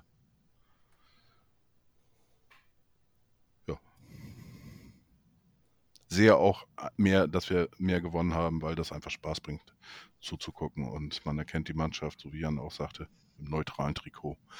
Ähm, kommen wir zu äh, zwei Punkten, äh, die wir noch haben, bevor wir dann äh, zu den vielleicht noch ein bisschen größeren Thema kommen. Äh, es gibt zwei, zwei Leute, über die auch mehr gesprochen werden oder, oder na, nehmen wir ein, also Tim Walter, das war ja auch so eine Reiz, oder ist teilweise sogar immer noch eine Reizfigur, auch unter HSV-Fans. Ähm, meine Reaktion war damals ja auch, ähm, ähm, ja, Jonas Bold legt die äh, seine Karriere beim HSV sozusagen in die Hände von Tim Walter. Das war der letzte Versuch. Ich habe auch äh, irgendwie die Hände vom Kopf zusammengeschlagen, ähm, konnte mich ein bisschen beruhigen, äh, wo ich die Sonderausgabe gemacht habe ähm, mit dem VfB Stuttgart Kenner und der doch ein bisschen Tim Walter Fan auch war beim VfB, ähm, hatte aber wirklich schlimmste Befürchtungen, ähm, gerade auch das Auftreten von Tim Walter, da war ich kein großer Fan von ihm und ähm, habe wirklich das Schlimmste befürchtet, ähm, was Gott sei Dank nicht eingetroffen worden ist und äh, ja, drei Herzen sozusagen für Tim Walter und das bringt einfach Spaß und äh, er ist auch ein Trainer, was wir uns eigentlich jahrelang gewünscht haben, der seine Spieler sich davor vor die Spieler wirklich stellt. Ähm, sobald irgendein ein Spieler irgendwie durch die, die äh, Presse oder wie auch immer da so ein bisschen runtergemacht wird, äh, äh sehr stark kritisiert ist, hat er genau die, diesen Spieler eigentlich immer in Schutz genommen, äh, das Positive rausgestellt. Und ähm, aber auch andersrum, wenn irgendeiner in den Himmel gelobt worden ist, dann hat er äh, auch wieder den mahnenden Zeigefinger sozusagen gehoben. Und äh, das hat mich auch sehr imponiert. Und ich glaube tatsächlich, was er auch gesagt hat, dass er sein Jahr in Stuttgart reflektiert hat. Und ähm, dass ihn das selber auch weitergebracht hat und erlebt den HSV. Das sieht man auch durch, durch seine Aktion hier mit seinem Cappy, die er äh, immer, immer aufhat, äh, oder auch, wo er nach dem Spiel da äh, in dem Raum war von Abschlag im Stadion. Äh, denn das, denn äh, die HSV-Lieder kennt er alle und beschäftigt sich damit. Also der ist voll angekommen und ich freue mich auf die neue Saison. Es ist ja verbrieft, deswegen kann, kann ich es einfach sagen. Ich habe vor der Saison noch mal ein paar alte Tweets von mir rausgesucht zum Thema Tim Walter. Tim Walter war vor der, bevor seiner, vor seiner HSV-Amtszeit für mich so der, ähm, ja, der Trainer, der mir echt auf die Nerven ging. Ich habe einmal geschrieben, heute Abend Tim Walter wie ein Schauspielschüler der GZSZ Stage School für Theatralik. Und dann habe ich geschrieben, Walter sollte man einfach in jedem Spiel auf die Tribüne schicken. Das waren so Tweets aus seiner Zeit beim VfB. Und jetzt, als er bei uns war, das kann ich auch kurz vorlesen, habe ich geschrieben, wenn ich, das war eine Pressekonferenz, wenn ich Tim Walter noch zwei Minuten über Montag reden höre, dann gehe ich in den Wald und töte einen Wolf mit meinen Zähnen. Also, wo er einfach mich komplett abgeholt hat und mitgenommen hat. Ähm, und genau das beschreibt ihn eigentlich auch ganz gut. Der ist so der David Jarolin. Ne? Wenn du den halt an deiner Mannschaft hast, findest, findest du ihn geil und dann denkst du so cool, dass er bei uns ist. Wenn er halt beim Gegner ist, denkst du so, boah, leckt mich an der Tash. Kann den bitte mal jemand abschalten? Ähm, was mich bei Tim Walter halt echt am Ende total beeindruckt hat, ist dieses Mantramäßige, wir bleiben jetzt bei uns. Wir gucken nur auf uns, dass das nicht nur eine hohle Phrase war, sondern das wirklich stimmte. Also man hatte wirklich das Gefühl, die gucken nur auf sich und glauben an ihren Plan. So. Ähm, jetzt könnte man noch stundenlang über Tim Walter reden, über seine teilweise Sturköpfigkeit, über zu späte Wechsel und dies und das. Das kann man, könnte man jetzt alles machen. Ähm, ist ein persönlicher Rückblick. Deswegen sage ich ähm, das, was ich jetzt gerade, oder deswegen habe ich das gesagt, was ich gerade gesagt habe, nämlich, dass er mich am Ende überzeugt hat und ich auch froh bin, dass er jetzt bei uns bleibt und wir jetzt mal endlich mal auf dem Posten auch Kontinuität haben und es da auch weitergeht. Ähm, und ich auch gut fand, dass Tim Walter ein Mann der klaren Worte war. Ähm, äh, der am Anfang ja sehr, sehr gescholten wurde in, den, in der Presse und auch in der Öffentlichkeit, auch bei Twitter, für diese ganzen ähm, Spielchen, die er immer macht. Ne? Also es wird ausgelost, wer muss die Tore wegräumen und dann wurden auch Leute gedemütigt, weil sie dann irgendwie ins Tor mussten, dann wurde ihnen auf den Hintern geschossen und so weiter. Da wurden ja schon die wildesten Sachen wurden schon aufgemacht, von wegen, wie lange lassen sich die Profis das gefallen und so weiter und so fort. Und jetzt, hoch, turns out, fanden alle wohl ganz gut. Und äh, es stellt sich auch raus, das ist ein eingeschworener Haufen, die bis zur letzten Minute an Tim Walter glauben und seinen Plan verfolgen, der natürlich nicht immer aufgeht, aber alleine schon nach zwei Wochen Training zu sagen, das muss doch in die Hose gehen, ähm, ja, schöne Grüße an der Stelle. War dann wohl eine Niete. Ähm, ja, mache ich mal weiter. Also, ich war ja mit Abstand der schärfste Kritiker und auch, ich bleibe bei allem, was ich gesagt habe. Also, seine Defizite sind da, aber was für mich trotzdem, wenn ich jetzt die Saison betrachte, an entscheidender Stelle steht, ist, er holt die Mannschaft ab, er holt das Beste aus ihnen raus. Und wie gesagt, wann hat der HSV das letztes Mal, letzte Mal so gefeitet? Und das muss was mit dem Trainer zu tun haben, ja. Warum sollte ich ein Konstrukt, das funktioniert, auseinanderreißen? Ähm, ich wünschte, wünsche mir, dass er taktischer, flexibel, also flexibler wird und alles. Also ich muss jetzt nicht wieder runterreihen, was, was ich alles an Tim Walter nicht mag. Aber das Wichtige ist halt einfach, die Mannschaft und er, das ist eine Einheit und so eine Einheit sollte man nicht trennen. Und ja, mal sehen, wie es weitergeht. Ähm, ich glaube tatsächlich, dass er um das, das Ziel Aufstieg, jetzt ist es ja ein ausgesprochenes Ziel. Man hat immer von Entwicklung gesprochen, aber jetzt wurde so häufig äh, es gesagt, um dieses Ziel zu erreichen, würde er die richtigen Spieler benötigen. Ähm, um es präzise zu sein, falls die Mannschaft jetzt so erhalten bleibt, ja, ähm, dann müsste man sie auf den Flügeln, bräuchte man mehr Qualität. Und ähm, wenn ich an einem Trainer festhalte, dann muss ich jetzt auch beginnen, seine Wünsche zu erfüllen. Er war der erste Trainer seit Jahren, der nicht mit der Wunschliste in der Tasche kam und dann was rausgeholt hat. Aber wenn ich, wenn ich mit ihm weitermache, dann muss ich jetzt auch komplett an ihn glauben und ihn auch bitte nicht anzählen, falls der Saisonstart nicht gelingt, weil ähm, das ist meine große Befürchtung für das Thema, auf das das gleich kommt.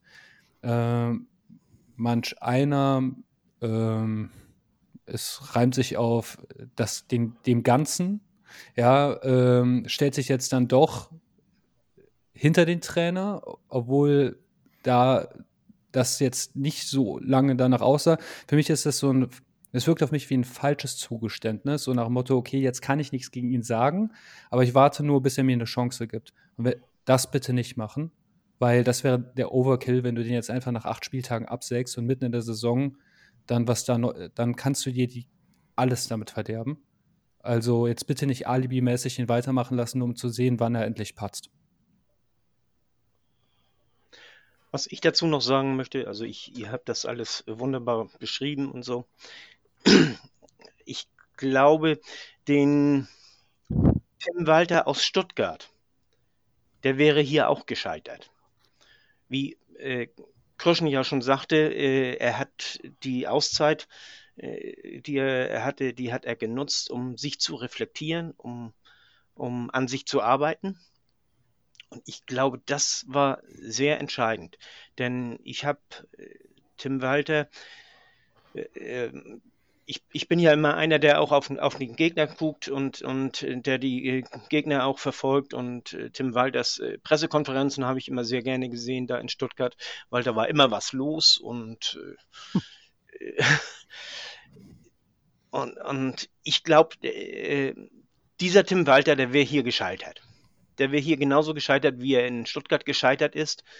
Aber äh, dadurch, dass er sich weiterentwickelt hat, äh, konnte er hier äh, bestehen und er hat sich auch in diesem Jahr hier weiterentwickelt. Und er hat es geschafft, aus äh, diesen Spielern, die wir hatten, eine Mannschaft zu formen.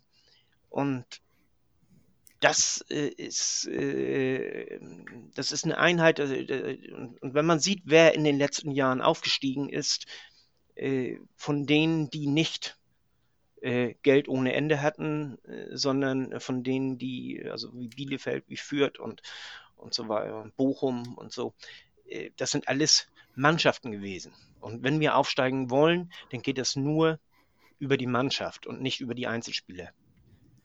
Und von daher, ja, ich lasse nichts auf Tim weiterkommen. Gut, so, jetzt haben wir eigentlich noch drei Punkte, die können wir eigentlich alle aber, glaube ich, ganz gut zusammenfassen. Ähm, der Punkt kam äh, in erster Linie von Christa, hat sich das gewünscht, dass wir drüber sprechen. Ich finde es aber auch gut, dass wir drüber sprechen. Das, das geht jetzt so ein bisschen, äh, er hat das genannt, Hierarchieunordnung beim HSV. Ähm, da passt eben auch jetzt äh, Jonas Bold und auch die Fernerwartung äh, äh, ein bisschen mit rein. Äh, das können wir, glaube ich, ganz gut zusammenfassen und deswegen würde ich das erste Wort auch äh, gleich dem Chris geben. Ja, also grundsätzlich habe ich es ja zuvor schon angeschnitten. Also da es gibt ja offensichtlich, wie es äh, es scheint, so, so, so ein Lager, das ähm, Bolt, Walter und dann gibt es halt auch noch das andere Lager, so scheint es zumindest, also höre ich es auch im Clubhaus und aus anderen Kreisen heraus, ähm, die trotzdem doch gerne den Verein doch nochmal anders aufgestellt hätten. Also, wenn ich es richtig höre, ähm, gehört Marcel Jansen zum Beispiel auch dazu.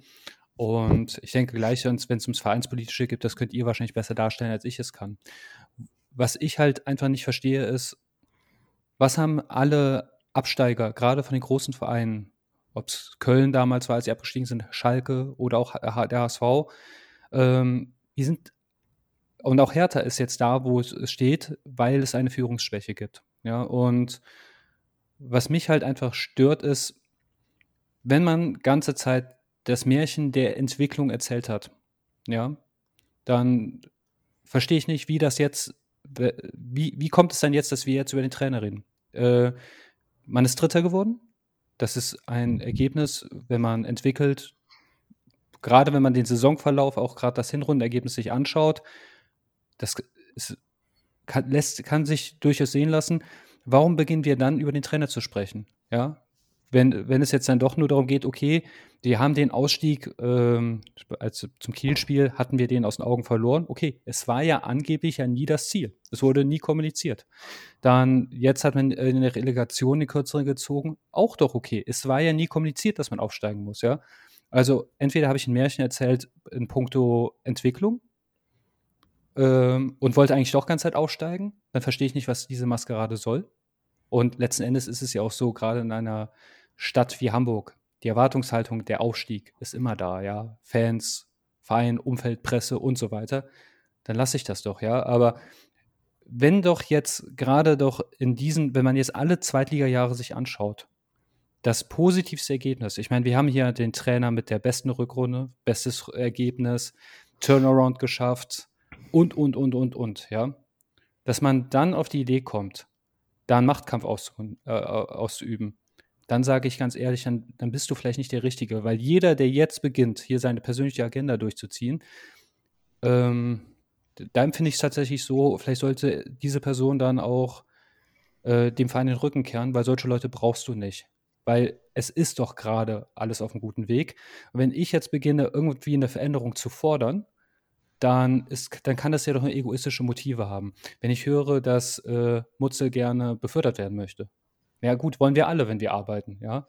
Aber um welchen Preis, ja? Und dann, dann heißt es doch, ich bin über dem Verein. Und das gefällt mir nicht. Das ist genau der HSV, den wir nicht haben wollen, weil Machtkämpfe sind eigentlich die Blaupause fürs Scheitern. Das hat den HSV zweitklassig gemacht. Und hier muss jetzt einfach mal das persönliche Ego nach hinten gestellt werden, damit man halt auch einfach Erfolg haben kann. Ich würde es ja verstehen, wenn man sagt, ich bin mit der ganzen kompletten, ich glaube nicht an diese Ausrichtung, die wir gerade momentan fahren. Ich möchte das komplett anders. Ich will, dass wir Schulden aufnehmen. Ich möchte, dass wir einen Investor reinholen und, und, und, und, und. Dann bitte, dann kommuniziere es auch so. Aber dann nicht so eine halbgare Scheiße, ja. Ähm, dann such keine Alibi-Gründe, wenn du sagst, ich möchte jetzt einfach sagen, ich will, ich drück's mal böse aus, ich will den Verein verkaufen und auf Teufel komm raus aufsteigen und es auf Jugendarbeit pfeifen und, und, und, dann sag es. Dann wissen wir auch, wo wir dran sind, ja. Aber so eine Wischiwaschi-Scheiße, ja, wo ich dann so Alibi-Gründe suche, warum der Trainer vielleicht nicht der richtige ist und dann am besten auch noch den loswerde, der den Trainer eingestellt hat. Nee. Das, also, ich hoffe, ich konnte jetzt meinen ich wusste nicht, dass ich es anmoderieren sollte, aber un ungefähr skizzieren, was das Problem ist und eure Meinung dazu. Würde mich auch interessieren. Besonders die vielleicht auch von Jan, der auch mal gesagt hat, äh, hier, wenn, wenn die jetzt beginnen, wieder alles einzureißen, dann so nach dem Motto, dann stirbt ein Teil von mir. Also dann, dann habe ich ein Problem. Ja, also habe ich das richtig wiedergegeben, Jan? Äh, ja, hast du. Äh, ganz kurz dazu, weil so ein bisschen auch auf die Uhr guckend. Ähm, wenn du, um ein Beispiel zu bringen, wenn du mit Mitte 50 morgens aufwachst und dir tut nichts weh, dann bist du tot. Wenn der HSV nach einer Saison, in der Ziele nicht erreicht wurden, wir keine Diskussionen haben, ist der Verein tot. Um diesen Bogen mal kurz zu spannen. Ich, also das ist einfach, das gehört einfach zu einem solchen Verein mit dieser Wucht und dieser Strahlkraft dazu, dass nach der Saison einfach ähm, ich sag mal, ein bisschen die Fetzen fliegen in den Medien. Ähm, ob das jetzt wirklich daran, darauf zurückzuführen ist, dass beim HSV wirklich ein Machtkampf tobt oder dass auch vielleicht einige Zeitungen irgendwie auch irgendwas schreiben müssen, weil es gerade keine Ergebnisse zu diskutieren gibt. Das sei mal dahingestellt. Ähm, aber ja, du hast vollkommen recht. Ich hätte es absolut nicht verstanden, wenn man nach der Saison jetzt mit Relegation und Halbfinale Pokal ähm, den Trainer und oder Jonas Bold vor die Tür setzt, aber uns davor elf Monate verkaufen wollte, Entwicklung, Entwicklung, Entwicklung. Es hätte für mich nicht zusammengepasst. Und ich habe das bei ganz, ganz vielen, zumindest in meiner kleinen HSV-Bubble gelesen, dass dann was bei denen kaputt geht und dann auch sozusagen die Entfremdung vom Verein wirklich wirklich noch größer geworden wäre. Und das war bei mir ganz ehrlich auch so. Ich habe es ja eben versucht zu, zu, zu skizzieren. Ähm, zum ersten Mal seit Martin Johl, die Älteren werden sich daran erinnern, steht der HSV wieder für etwas für mich. Wie gesagt, ich könnte ihn erkennen in neutralen Trikots, würde ich dir sagen, das ist unser HSV, der da unten spielt.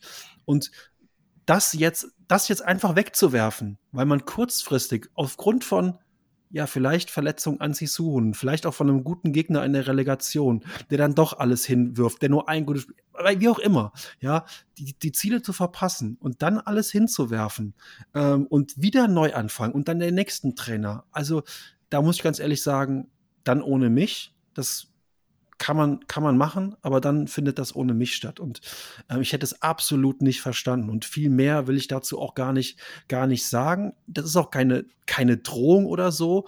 Es wäre einfach, es würde einfach in mir viel kaputt gehen. Und ich würde mich dann auch wirklich, wirklich, auch wirklich von, von den Verantwortlichen auch verarscht fühlen. Weil dann hätten, hätten sie uns die letzten zwölf Monate nur Scheiße erzählt. Entschuldigung. Ich möchte auch kurz was zu sagen. Ähm diese Diskussion, die kam ja nach dem Kielspiel auf. Und äh, ich glaube, da haben sich die Verantwortlichen, also sprich der Aufsichtsrat, so ein bisschen zusammen geschnackt und äh, haben gesagt, okay, wir haben jetzt wieder unser Loch äh, oder, oder jetzt geht das wieder runter und das, äh, da müssen wir am, am Trainer was machen. Zu dem Zeitpunkt äh, hätte ich es verstanden, aber das darf nicht an die Öffentlichkeit kommen. Es muss nach dem, nach der Saison, dass man da diskutiert und, und auch ergebnisoffen diskutiert äh, über, darüber, wie die Saison gelaufen ist. Äh, das ist okay. Diese Phase vom Kielspiel bis zum wirklichen Saisonende, da gehört Ruhe rein. Da, da darf nichts an die Öffentlichkeit kommen und da darf auch nicht hier irgendwelche Kritik am Trainer und Hü und Hot und so weiter und so fort. Das äh, darf einfach nicht kommen. Denn äh, das nächste ist, äh, Jansen und Wüsteberg werden ja. Wüstefeld. Äh, Wüstefeld, ja, Wüstefeld, äh, werden ja äh, sehr beschuldigt äh, an, an äh, Bolz Stuhl gewackelt zu haben und gesägt zu haben. Äh, ich bin mir nicht sicher, dass sie es wirklich so getan haben. Ich, ich, wie mir, ich, ich sage nicht, dass sie es nicht getan haben, sondern ich bin mir nicht sicher. Äh, ich glaube einfach, dass Bolt nicht die volle, den vollen Rückhalt des gesamten Aufsichtsrats hat. Und äh, ich habe immer so den Eindruck gehabt, die beiden haben, also aus den Interviews nach der Saison, wo man merkt, die beiden haben schon so weitermachen wollen, waren sich aber nicht sicher, ob das Ganze auch im Aufsichtsrat so durchkommt. Und äh, deswegen, äh, bevor man hier irgendwelchen Leuten die Schuld in die Schuhe schiebt, äh, bin ich da vorsichtig. Das heißt nicht, dass sie unschuldig sind, das heißt einfach nur, ich traue mir nicht zu, irgendjemandem die Schuld in die Schuhe zu schieben. Aber diese, diese äh, Unruhe zwischen dem Kielspiel und dem Saisonende, das darf nicht sein. Das, das darf einfach nicht sein. Das ist äh, kontraproduktiv. Das ist, äh, das macht man nicht. Nach Saison kann man, kann man äh, diskutieren. Nach Saison dürfen auch kurz mal die Fetzen fliegen. Und danach muss man wieder an einem Strang ziehen. Denn letztendlich, was wir für die Spieler gesagt haben, dass sie nur als Mannschaft erfolgreich sind, das gilt natürlich auch für die Führung des HSV. Auch die sind nur als Mannschaft erfolgreich. Das ist keine One-Man-Show. Das ist erst recht keine Show von äh, hier im Aufsichtsrat von sechs einzelnen Leuten, sondern äh, das die, die ganze Führung des HSV muss als Mannschaft funktionieren. Nur so kann auch letztendlich dauerhaft die Mannschaft auf dem Feld funktionieren.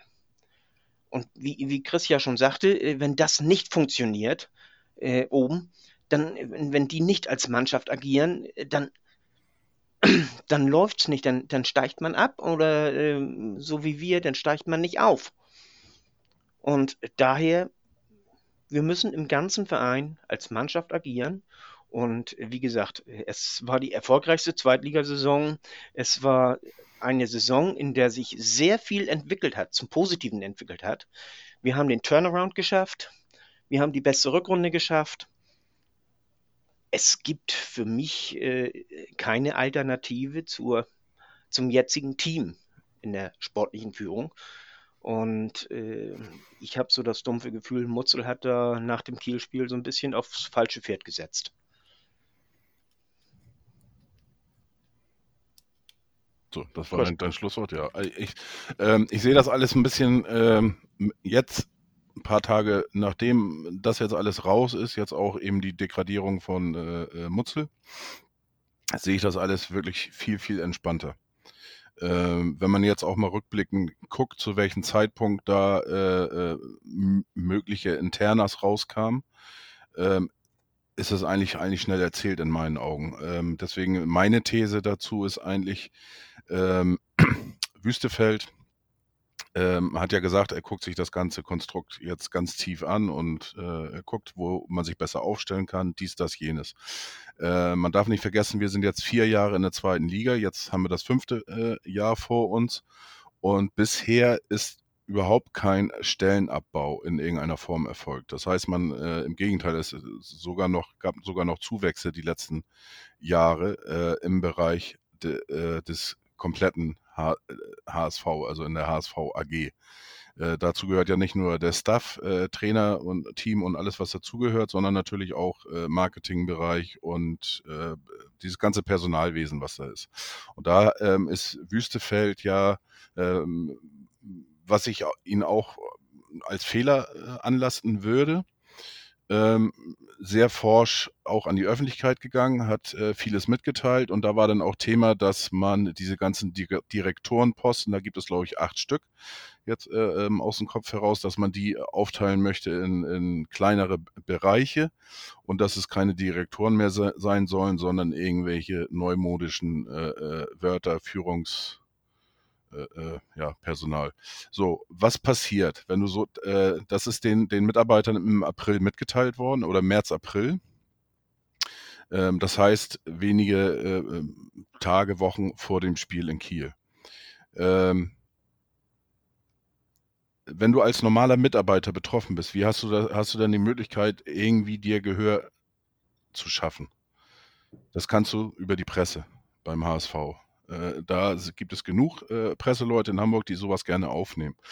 Äh, wenn du dann aber hingehst und sagst, ja, mein Posten ist gefährdet, es sollen äh, 40 Leute durch, äh, ja, durch auslaufende Zeitverträge und so weiter sollen, sollen Plätze eingespart werden. Das interessiert doch keinen. So, das heißt, ich muss dann auch dementsprechend irgendwas mitliefern, äh, was über Leute übermitteln, die auch äh, ähm, in der Presse und äh, dementsprechend in der Leserschaft äh, für Aufsehen sorgen. Das ist auf der einen Seite Wüstefeld.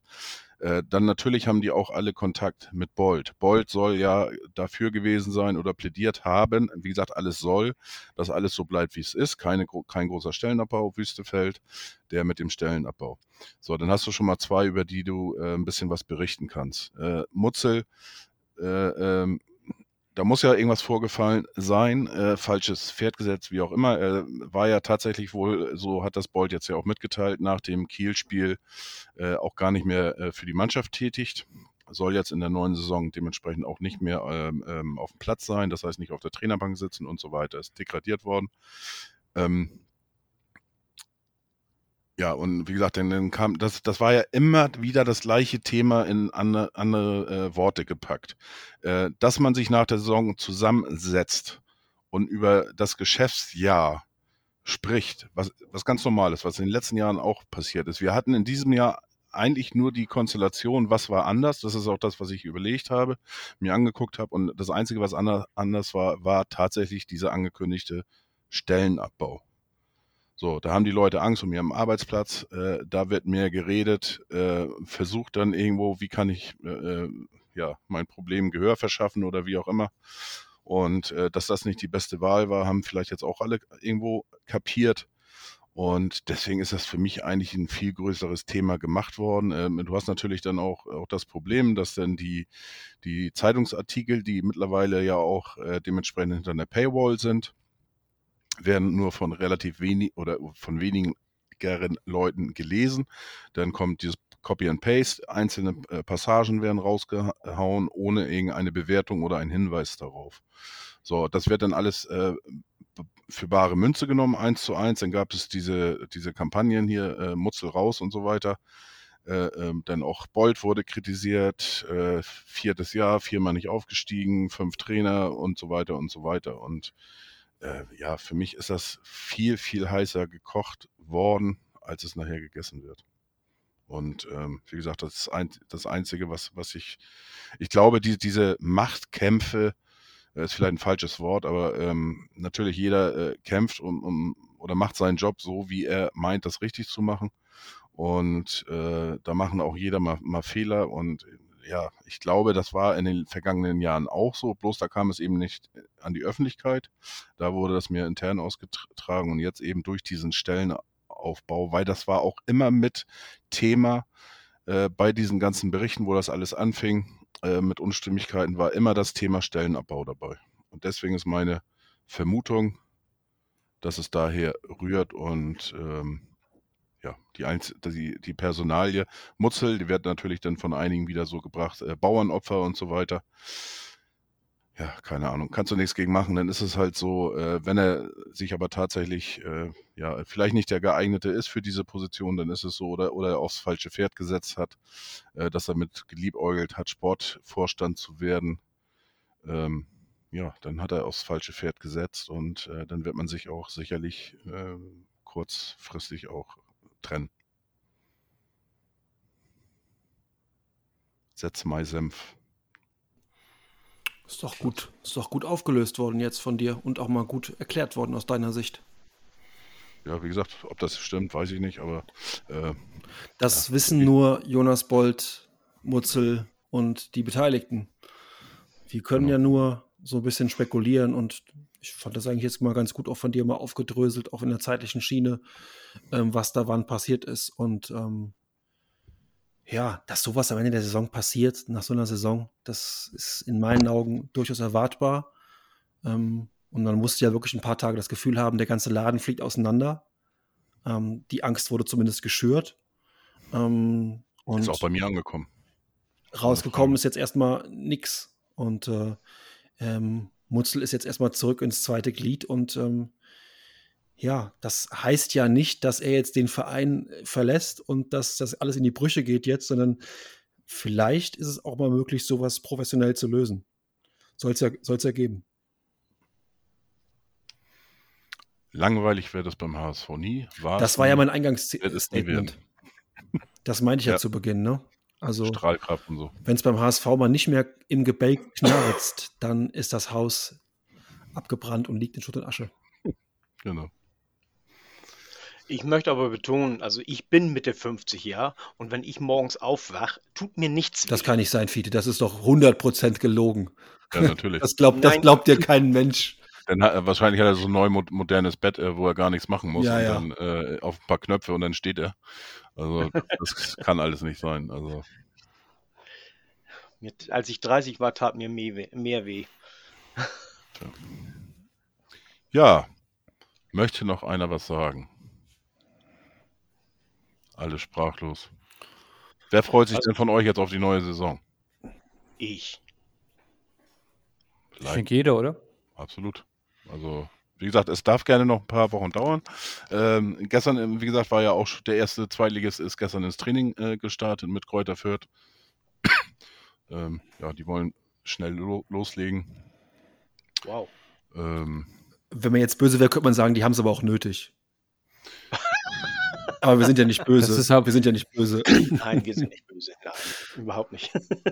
Also daran merkt man aber auch, ähm, so, also ich kann mit ein bisschen Sommerpause leben, aber manch einer scheinbar nicht, weil wenn eine Diskussion daraus rausgemacht wird, warum der HSV als letztes ins Training startet und daraus irgendwas konstruiert wird, der kriegt Kopfschmerzen. Also ich glaube, Tim Walter wird, wird sein, der wird schon wissen, wann ein Training zu starten hat und wann nicht. Also da muss ich auch sagen, Wir sind ja auch als letztes in die Sommerpause gegangen. Ne? Das darf man auch nicht vergessen.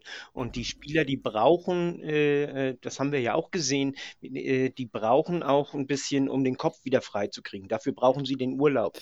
Und äh, die waren ja au- im letzten Ende, ich möchte nicht sagen körperlich äh, auf, sondern einfach überspielt. Äh, Das haben wir ja bei vielen Spielern gesagt. Ja. Das haben wir bei äh, Meffert gesagt, das haben wir bei Schonlau gesagt und so äh, bei einigen anderen auch, dass die einfach eine Pause brauchen. Und Ich glaube, Ähm, ich glaube aber, die sind letztes Jahr schon in, als letztes in die Saison gestartet. Ich glaube, das war ja auch so mit Thema, äh, dass äh, Wald verpflichtet, Walter verpflichtet worden ist. Dann äh, äh, hatte er sich äh, erdreist zu behaupten, dass er da zwei Wochen in Urlaub noch machen will. Und war ja auch Ja. großes Thema, war ja schon anderthalb Jahre schon. wurde da Spaß Urlaub hatte. Und, ja.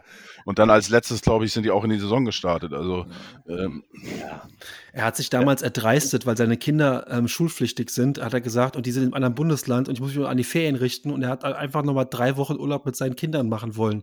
Das war damals schon der erste Aufhänger, ähm, um zu sagen, was er für ein schlechter Trainer ist. Aber muss aber ganz ehrlich sagen, auf Chris nochmal zu antworten, ähm, was Leute dann Fass aufmachen, die machen ja auch, die Profis heute machen ja auch anders Urlaub als wir zwei, Chris, die sich dann 48 Stunden ins Oberbayern einschließen. Ja, die Profis gehen ja mit einem Trainingsplan in Urlaub und äh, die werden auch nicht vollkommen unfit äh, aus dem Urlaub rauskommen und haben da drei Wochen lang in der Sonne gelegen. Also, das ist ja alles, was da Leute, die da draus machen, ist ja wirklich fantastisch. Also Ludo Reis ist topfit, habe ich gesehen. Der hat mit Anlauf äh, von seinem Boot ist er gesprungen, mit äh, schönen Köpf Köpfer, mit äh, guten Haltungsnoten ins Wasser gesprungen. Also äh, Jetzt pass auf, da, daraus kann man jetzt wieder machen, warum hat denn der überhaupt ein Boot? Nee, das ist nicht seins. Das ist nicht seins. Ja, hoffentlich. Ja, aber so ein Kopfsprung, das ist gefährlich. Also was für, was für Krankheiten da entstehen Warum hat er ein Boot? Also Und äh, diese Diskussion gibt das, äh, äh, um euch mal zu beruhigen, gibt es in Gladbach auch, weil äh, Daniel Farke ist ja jetzt der neue Trainer in Gladbach und äh, er hat äh, auch gleich gesagt, äh, hier, von den, von den äh, Journalisten wurde er auf der Pressekonferenz gefragt, ja, ob er sich jetzt äh, mit der Mannschaft da mal kurz schließt und den einen oder anderen anruft und so. Da hat er gesagt, nee, nee, also äh, die haben jetzt Urlaub und die müssen jetzt den Kopf frei machen, äh, frei kriegen und äh, die werde ich vor Trainingsbeginn nur im äußersten Notfall kontaktieren. Und äh, ja, also die gleiche. Stell dir mal vor, stell dir mal vor, dein Chef ruft dich im Urlaub an, um dich kennenlernen zu wollen. Also, ja, eben. Äh, eben. Das würde ich ihm auch sagen. Äh, du lernst mich gleich mal kennen. Also. Äh, eine, eine Frage habe ich ja noch mal zum Schluss zu einem äh, ehemaligen Mannschaft, äh, äh, zwei Ligateilnehmer. Die haben, die werden morgen einen neuen Trainer verpflichten äh, oder vorstellen mit Frank Kramer. Geht zum ja. FC Schalke 04. Ja. Das äh, viel Spaß. Also äh, ich hatte ja echt gedacht, das wäre so Postillon-mäßig oder sowas. Und äh, ich habe mir dann tatsächlich mal die Leistungsdaten angeguckt. Der hat ja so, äh, sein größter Erfolg waren irgendwie so 1,4 bis 1,6 Punkte. Ähm, okay, reicht für einen Klassenerhalt, wenn du es hochrechnest, aber ähm, der hat tatsächlich bei einer äh, Profimannschaft noch nichts gerissen. Ich war überrascht. Aber du. vielleicht ist das ja sein richtiges Umfeld, wer weiß. Schalke ist ja auch ein ruhiger Verein. Du, äh, Schalke kriegt keinen anderen. Das ist das Problem. Wer war da alles im, im Gespräch? Der Farke war ja auch im Gespräch auf Schalke. Den wollten die ja auch. Waren die ganz äh, hier heiß hinterher. Dann war Hütter im Gespräch und, und, und, und da waren viele schöne, äh, gute Namen, so von, von richtigen Insidern äh, im Gespräch. Und äh, na gut, die müssen, Gram Gramotzes hatten Gehaltserhöhungen und Vertrag verlängert durch den Aufstieg. Also der muss auch ja. noch bezahlt werden. Na, ich fand es jedenfalls spannend und äh, aber ich merke schon, Jan war total. Ja, es ist auch. Es ist trotzdem, glaube ich, was Finanzielles auch, weil äh, es sind momentan viele Trainer frei, aber die sind nicht mehr in der Budgetklasse. Also ja. momentan haben wir so ein Trainerkarussell, bin nämlich darüber gerade einen Beitrag am Schreiben, kommt morgen, übermorgen. Und wie, wie, wie soll sich Schalke den Adi Hütter leisten können? Also der kriegt ganz andere Angebote. Ich glaube, den, den größten Jubelschrei über die Verpflichtung von Frank Kramer als Trainer von Schalke 04 gab es bei Bielefeld, denn da ist er jetzt von der Payroll. Jo. Ja. Die kam ja auch aus äh, Bielefelder Kreisen, wurde das, kam das raus. Du meinst, es ist so ein Inside-Job Inside von der Arminia? Das, keine Ahnung, wie auch immer, aber ähm, ja, es überrascht mich. Die Freude bei den Schalke-Fans ist groß. Mich überrascht es halt auch. Es ist halt nicht die wirkliche Kreativlösung, ähm, die ich jetzt so gedacht hätte, aber die vermisse ich eh bei vielen Bundesligisten. Ähm, auch mal eine kreative Lösung. Ähm, da wird dann oftmals auf Trainer gesetzt, die schon an acht Stationen gescheitert sind und ähm, weiß, weiß dann gar nicht, ob die so passen. Keine Ahnung, aber ähm, wünschen ihnen so, allen nur das Beste. Auch neue, neue Trainer. ist ja nicht Korkut. Nö, das stimmt. Aber. Ich bin gespannt. Äh, Team stehen ja auch fest. Äh, Lautern ist wieder dabei. Ähm, Christian Tietz mit äh, FC Magdeburg äh, hat sich zurückgemeldet. Äh, wer war der dritte Aufsteiger? Habe ich schon wieder vergessen. Lautern. Nee, hatte ich schon. Lautern, Magdeburg und. Braunschweig. Braunschweig. Ah, Eintracht Braunschweig ist auch mal wieder da, genau. Fahrstuhlmannschaft im Moment. Aus der ersten Liga dann äh, Arminia Bielefeld ist, ist dabei und äh, Kräuter Fürth. Äh, genau. Hannover gibt ordentlich Gas bei Verpflichtungen, ob das jetzt passt oder nicht, das wird man sehen. Aber die haben schon äh, ordentlich zugelegt. Ähm, was man, was man sehen kann, macht das Sinn, was äh, Hannover macht. Ja, das Also, hat man schon öfters gedacht, aber äh, Hannover ist speziell mit Kind und du weißt, wie das da ist. Und ich, ich, ich weiß, wie es ist. Ich, ich sag bloß jetzt, äh, äh, wie die Kaderzusammensetzung ist, was sie da machen. Das macht Sinn. Da, die arbeiten direkt an ihren Schwachstellen, die sie letztes Jahr hatten. da haben sie ein paar gehabt. Also, es wäre ein Trugschuss zu glauben, dass nur weil Schalke und Bremen weg si- sind, dass jetzt der Aufstieg leichter werden würde. Also, ich habe das schon häufiger gehört, aber ich halte das äh, für eine, eine totale Milchmädchenrechnung. Ähm, Heidenheim macht eine krasse Entwicklung. Jahr für Jahr spielen die oben eigentlich auch mit. Ich warte eigentlich nur ab, dass sie halt auch immer wie so Kräuter 40 einfach mal dazwischen mogeln. Äh, als sei jetzt Bielefeld eine total trumme Truppe und auch bei Fürth, ähm, manchmal hat man es ja, dass so von so ein Erstliges auch gerne mal durchgereicht wird. Fürth wird das nicht, wahrscheinlich nicht passieren, weil die haben sich ja nicht, so- die haben ihre Mannschaft einfach beibehalten, wohl wissen, wir werden absteigen und deshalb wird da auch jetzt nichts auseinanderfallen. Großartig, nehme ich mal an. Ähm, auch St. Pauli wirst du nicht wissen, wie werden sie jetzt in der nächsten. Also ich glaube, diese zweite Liga ist auch ohne Schalke und Bremen immer noch stark genug. Karlsruhe, Nürnberg, als- alles. Hannover, Ja, also- also ich- Paderborn, Also wer diese Liga auf diese zwei Teams äh, reduziert hat, ähm, Ja. Der wird sich wundern. Das Einzige, was wirklich sinken wird, ist der Zuschauerschnitt. Ja, das stimmt. absolut. Gegen die, die hochgegangen sind, haben wir sieben von zwölf möglichen Punkten geholt. Ne? Also unser Problem sind nicht die großen Gegner mit den großen Namen und den großen Vereinen und so.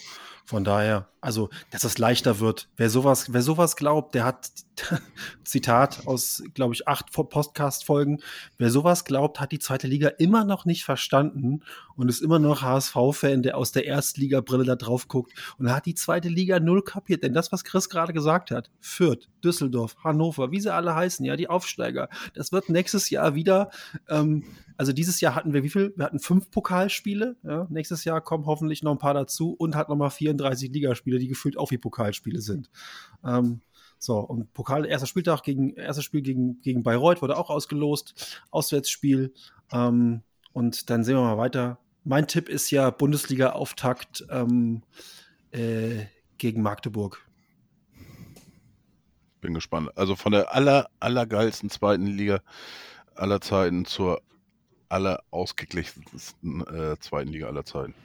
So, freuen wir uns auf nächstes Jahr. Es wird noch ein paar Folgen HSV Klönstuf geben. Äh, bis dahin, äh, ja, kommt natürlich immer darauf an, was passiert äh, auf dem Transfermarkt. Ähm, hier und da werde ich sicherlich versuchen, dann auch, auch kompetente Gäste zu gewinnen. Äh, wir sind auch noch in Gesprächen noch mit, mit weiteren Gästen. Mal gucken, was sich da ergibt. Ähm, es wird noch eine Elefantenrunde geben, wo wir die äh, letzte Saison noch mal ein bisschen mehr ins Detail äh, aufbröseln und die wird auch etwas länger dauern, wie ein Elefant eben äh, etwas größer ist. Wird auch sicherlich die Folge ein bisschen länger werden, auch wenn unsere heute jetzt äh, eine der längsten sein wird in, der, äh, in diesem Jahr unter unserer vollen Kapelle. Äh, Nochmal viel, vielen Dank äh, für diese Saison an euch dreien, an die Hörer. Und äh, ich habe schon Bock drauf auf die neue Saison. Wir hören uns. Vielen Dank. Äh, bleibt alle gesund.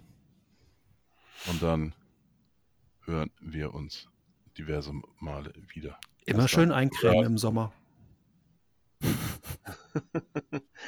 Das hätte ich jetzt eher von Chris erwartet. Ich möchte aber noch, noch mal darauf hinweisen, Christian hat es ja zu Anfang auch schon gesagt, wir haben uns auch schon Gedanken gemacht, wie sich die Klönstoff weiterentwickelt. Wir haben da einige Ideen und äh, so als Cliffhanger möchte ich sagen, seid mal drauf gespannt. Jo. Nur der HSV. Ja, und ähm, wenn Jan äh, den Zuhörern einen Tipp gibt, gebe ich ihm Krischer einen äh, Tipp. Äh, nie ohne Seife waschen, Norden, Süden, Osten, Westen. Nur der HSV. Ich lasse es mal so sagen. Bis dann.